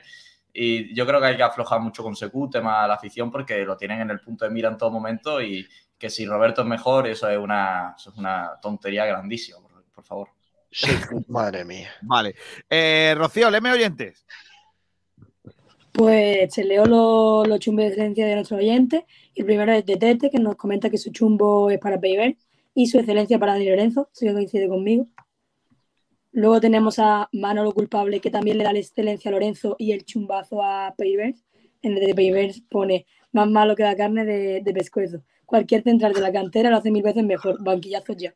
Muy expresión malagueña, ¿eh? más malo que la carne de pescuezo. ¿eh? Muy buena esa. sí, sí. Luego tenemos el del Rumba, que nos dice que su excelencia es Antoñín. Y el chumbo se lo da a Dani Martín. Luego Alejandro Luque nos dice que su chumbo es Víctor y su excelencia Paulino. Y el último, Sofía Y dice excelencia que. Paulino, este muchacho se ha equivocado. pero- Hay que No, explicarle- no está tan lejos, ¿eh? Porque- ¿Qué es el chumbo y qué es la excelencia? Porque creo que no Paulino no estuvo tan mal, ¿eh? Eh, Yo creo que No. Paulino estuvo peor Paulino- por el, por el fue posicionamiento. nulo, Juanito, de los Sí, peores. pero fue, fue nulo, pero no, no, cu- cuando él tenía el balón por lo menos se sentía algo de peligro. El problema es que estaba Sí. donde estaba, porque no tiene ni idea de dónde ponerlo. Todas las esperanzas que yo tenía guardadas en ti como periodista, las estoy empezando a perder, de verdad. Te estás bueno- convirtiendo cada vez más en un Julio Portavales. Ya el último comentario de Sofía nos dice que el público, que todos sus respetos los que aguantaron semejante charlotada. No estoy de acuerdo, pero bueno. Eh, mira, eh, Viajero Mochilero dice, Kiko, dicen nula creación y le das un 5 a Scassi, te contradicen. No, porque Scassi no es creador. Porque Scassi es pivote defensivo. Y luego terminó jugando de central, o sea que le doy un 5 por eso. Por, por el compromiso y por el tal, pero por el trabajo. Pero es que estuvo al nivel de los demás, pero no, no porque le tenga que exigir que cree, porque si tenemos que creer, decir es casi que cree, entonces va- vamos mal. Mochilero dice, sois como José Alberto, con ciertos jugadores sois muy crítico y con otros os la suda. Pues no estoy de acuerdo. Del Pino, ah, este ya lo has leído, pero me gustaría leerlo otra vez. Del Pino, a ver si aciertas una porra y te, y, no, ¿y te la pelas, no, y te pelas. perdón. ¿Cómo? Pero, Oye, pues eh, pregunta. ahí, ojo que hay empate, ojo, cuidado que hay empate en el chumbo, ¿eh? Entre No, no, sí. y. Entre Dani Martín Genero y Peivir. Eh, Triple empate, ¿eh? Se empatar. Uh, Juan Durán, nuevo representante de SQ, dice Mar Baguada. Me forraría. No creo. Bueno, No. eh, jugamos el domingo, ¿es? No, Sábado. el No, sábado. ocho y media, ¿no? Sí. Vale, perfecto, buena hora. Eh, mm, os voy a decir adiós con la manita a todos, menos a Rocío. Eh, Mozart, hasta mañana, hasta la próxima. Hasta la próxima, Kiko. Un placer, compañeros. Hasta luego, Ignacio Pérez, gracias. Hasta luego. Gracias, Kiko. Un abrazo. Adiós, Juanito Durán. Hasta la próxima, chicos. Nos vemos. Adiós, Del Pino. Oh, Pórtate bien, ¿eh? Dice aquí un oyente, Paulino cada vez que cogía el balón lo intentaba más que otros. Sí, sí, lo intentaba. Tú lo has dicho. Eh, está por aquí nuestro chico del básquet, Álvaro Garrido. Hola, Alvarito, ¿qué tal? Muy buenas. Hola, Kiko, ¿qué tal? Está también por aquí nuestro compañero José Martínez. Hola, Martínez. Muy buena, Kiko. Vamos a empezar por el baloncesto. Victoria de Unicaja, pírrica victoria de Unicaja con muchos problemas, pero aún haciendo cuentas para llegar a la Copa, Alberto. Eh, perdón, Álvaro. Pues sí, eh, yo lo, lo- lo me- lo más importante, se ha ganado a Casimiro, hombre. Se le ha dejado eh, fastidiado porque para una vez que el Betis estaba jugando un poquito mejor, se nota ese efecto del nuevo entrenador, no le ha servido de todas maneras para ganar. Vaya partido que me comí en Sevilla, Kiko. Sí, ¿no? Eh, vaya primera parte, Lo peor es lamentable. que fuiste, ¿no? Lo peor es que fui. Eh, Vale. Que por cierto, yo tengo una pregunta: ¿en qué momento tú haces una cabina de radio que la- el cristal no llega hasta arriba? Entonces, no sirve de nada si dejas un hueco abierto, tener una cabina de radio, porque se escucha exactamente igual que si estuviese sentado en la Vale, grada. te lo, te lo voy a explicar, ¿vale? ¿Dónde estabas? ¿En qué sitio? En el San Pablo, en la cabina de, en una cabina de radio del San Pablo. Pero que eso está en Sevilla, capitán. Sí, sí. Vale, eh, no me extraña. No, por no. dos cosas. Primero, solo por, por- solo por el hecho de estar en Sevilla no me extraña. Y la otra cosa es que, claro, con el calor que hace, o abren por arriba o se muere la gente dentro. Bueno, que si te- yo te contase el calor que he pasado en las cabinas del Carpena. Hombre, ya, pero en Carpena hace menos calor que en Sevilla. Eh, algo que destacar y que nos haga eh, soñar con que lleguemos a la Copa o es imposible. No, si a la Copa se puede llegar, hombre. Eh, a toque, este mes, eh, salvo el partido del Madrid, se deberían ganar todos los partidos, lo cual. O sea, yo creo que el Unicaja puede llegar, lo que pasa es que si llegamos no creo que se haga mucho, ¿no? Eh, tenemos partido contra el Juventud de Badalona y contra el Sune Bilbao, que son dos equipos de la zona baja, después del Madrid. Entonces, si se gana esos, esos partidos que se tienen que ganar, se pondría el Unicaja con 8-7, que sí sería ya unos números que podrían entrar en Copa del Rey. Eh, yo lo que me quedo de ese partido es con Carlos Suárez, que ha, vuelto. Eh, no estaba jugando y ha jugado- eh, volvió contra el Betis y es- e hizo un buen partido. Oye, Vale. Eh, ¿Qué tenemos este, estas, para esta semana? Bueno, pues el domingo tenemos eh, a las 5 de la tarde un Real Madrid Unicaja, que de hecho muy, muy interesante porque Pedro Blanco va a estar allí en el Wizzing comentándolo con Claro. nosotros.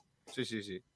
Después, si quieres, te comento que este fin de semana, eh, bueno, no ha habido Liga EVA, pero el Marbella ganó al Clínicas Ponferrada, sorprendentemente. El Clínicas estaba bastante arriba en la tabla y sorprendente victoria del Marbella, que además ha sido fuera de casa. El Unicaja femenino ganó también. El que perdió fue el Estepona y también perdió el Alaurín de la Torre. Vaya. Otra, una buena noticia es que ahora se está jugando la minicopa de la Liga Endesa, ya sabéis, el infantil del Unicaja, que ganó el, el, sábado fue contra el Valencia y esta mañana acaban de ganarle al, al, uy, ¿cuál ha sido? al, al San Pablo Burgos. Y esta tarde contra el Casa de Zaragoza. Por lo menos los chavales van bien. Mm, Vale, pues esas son las buenas noticias que nos traen del baloncesto. El jueves me cuentan más cositas, ¿vale? Del básquet, niño. Estupendo. Cuídate, hasta luego. Venga, Eh, balonmano. Tenemos a las chicas del balonmano compitiendo en el Mundial. Van líderes sin problema. Ayer hizo otro espectáculo nuestra portera. Eh, ¿Qué cosas nos cuentas del, bas- del balonmano, Rocío? Pues ya que has empezado con la selección española, pues te comento eso, que al final la- las guerreras pues volvieron a ganar su tercer, tercer triunfo, ahora pasan a ganar segunda fase y veremos a ver dónde llega España, porque ya está dando muy buenas sensaciones con partidos ganados contra selecciones como Argentina o como hace un día Austria y la verdad que hay expectativas muy altas en este equipo.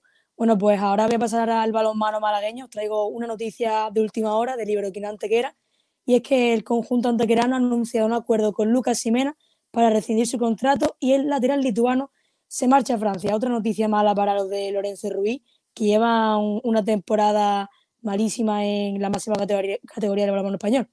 Y bueno, ahora ya os comento los resultados, porque han pasado cosas.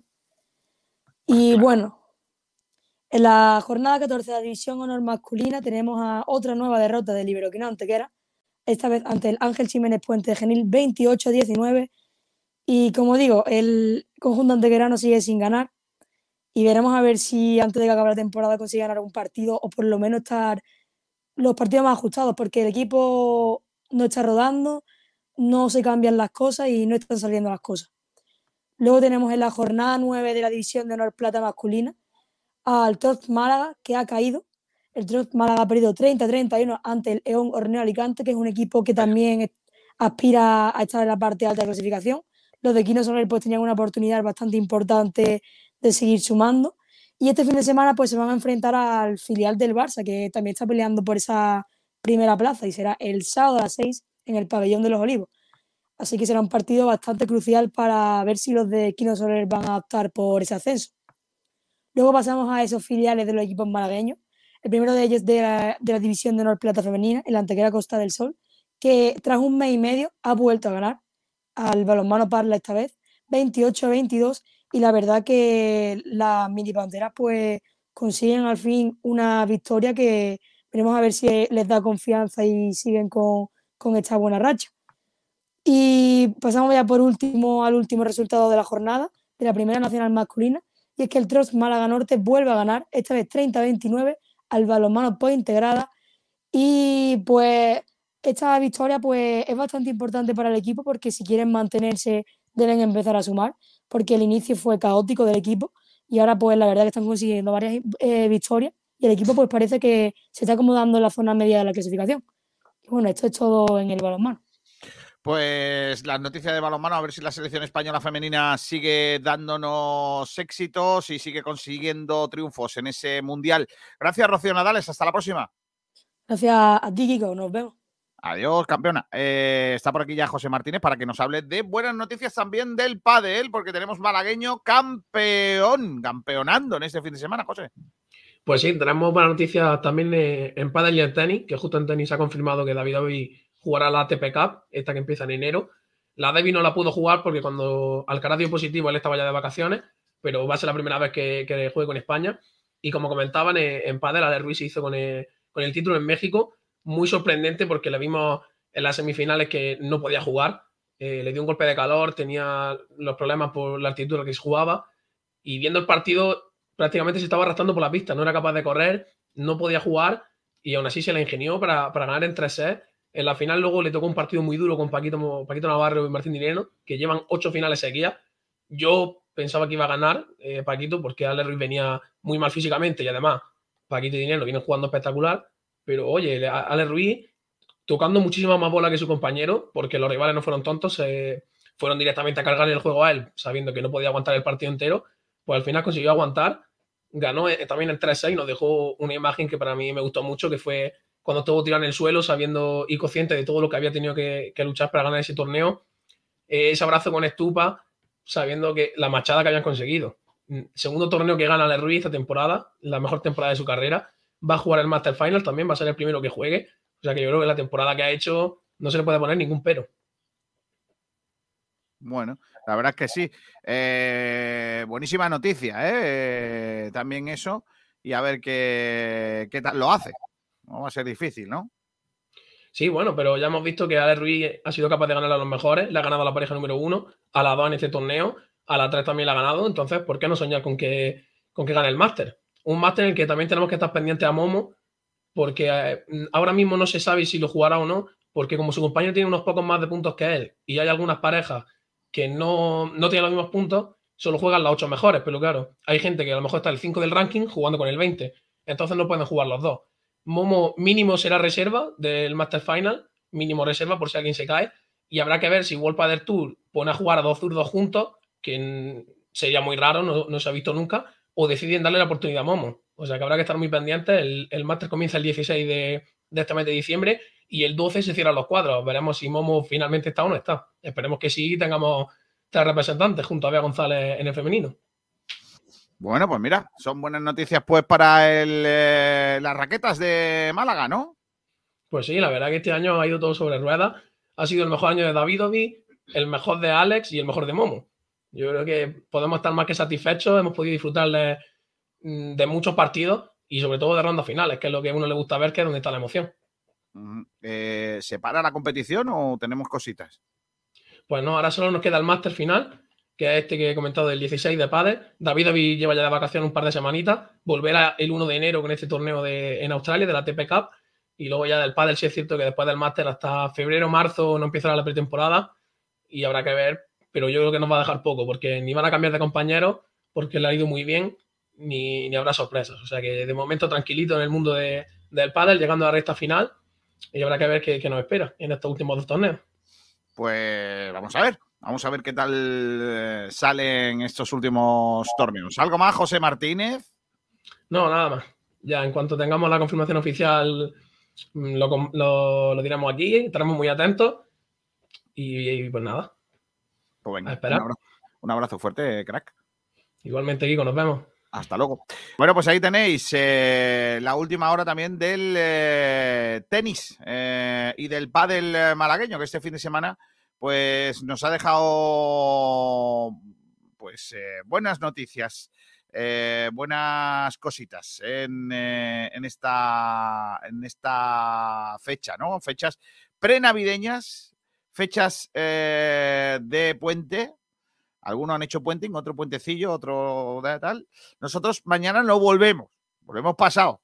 Mañana tenemos, nosotros mañana descansamos y estaremos muy pendientes de todo lo que pase en las redes. Ha anunciado el Málaga, por cierto, los jugadores del Málaga o una representación del Málaga va a estar mañana en eh, la mm, en, la Feria Sabora Málaga del eh, Parque de Málaga. Así que por, para, por si queréis, mañana por la mañana están los jugadores ahí en, eh, del Málaga. Y una última cosa, si queréis ir gratis al fútbol de barro, el fútbol que más nos gusta. Mañana eh, eh, el Club Deportivo Ricón ha puesto en marcha una promoción. Eh, mañana puedes conseguir una entrada gratis a través de las redes sociales. métete en Twitter y en arroba Rincón Oficial, arroba Rincón Oficial. El que quiera ir gratis solo tiene que dar retweet, seguir la cuenta y mencionar a un amigo las 25 primeras personas en que lo hagan, entrada gratuita para ver el partido de mañana, importantísimo en la competición entre el Rincón y la Cañada. Así que, eh, por supuesto, que echamos una manita para que cada vez sean más las personas que vayan a ese estadio. Y nosotros vamos a marchar. Se van a quedar ahora con el resto de la programación. Recuerden que volvemos ya el jueves con muchas cosas. Por ejemplo, el jueves por la mañana presentan también en Rincón de la Victoria el doble enfrentamiento España-Portugal que va a tener lugar de fútbol sala en el pabellón mm, Rubén Ruzafa de Rincón de la Victoria. Hablando de Rubén Ruzafa, que este pasado fin de semana ha conseguido ser medalla de bronce en el Campeonato del Mundo de Triatlón Cross en, en Hawái, como cada año. Así que enhorabuena también a un tío grande. Nosotros nos marchamos, se quedan, como digo, con el resto de la programación. Reciban un cordial saludo de Kiko García. Hasta mañana, no, hasta pasado. Que disfrutéis. Adiós. Los especialistas en materiales de construcción, bricolajes, sanitarios, reformas del hogar, azulejos y pavimentos están en Big Mat, Cano, Rincón de la Victoria. Disponemos de las mejores marcas a precios excelentes, un surtido de 66.000 referencias y ofertas semanales en materiales de construcción, azulejos, bricolaje, jardinería, menaje, ferretería, baños, cocinas, tarimas, puertas, armarios y decoración en el mayor espacio dedicado a la venta y servicios de construcción, reformas, bricolaje y jardinería de Rincón de la Victoria. Este es tu almacén. Materiales de construcción y bricolaje Bitmat Cano, Rincón de la Victoria, en carretera de Benagalbón, kilómetro 1,5, teléfono 952 40 29 82. Dicen que los abuelos consentimos todos los caprichos. Pues este es crujiente, casero, con las mejores materias primas de Andalucía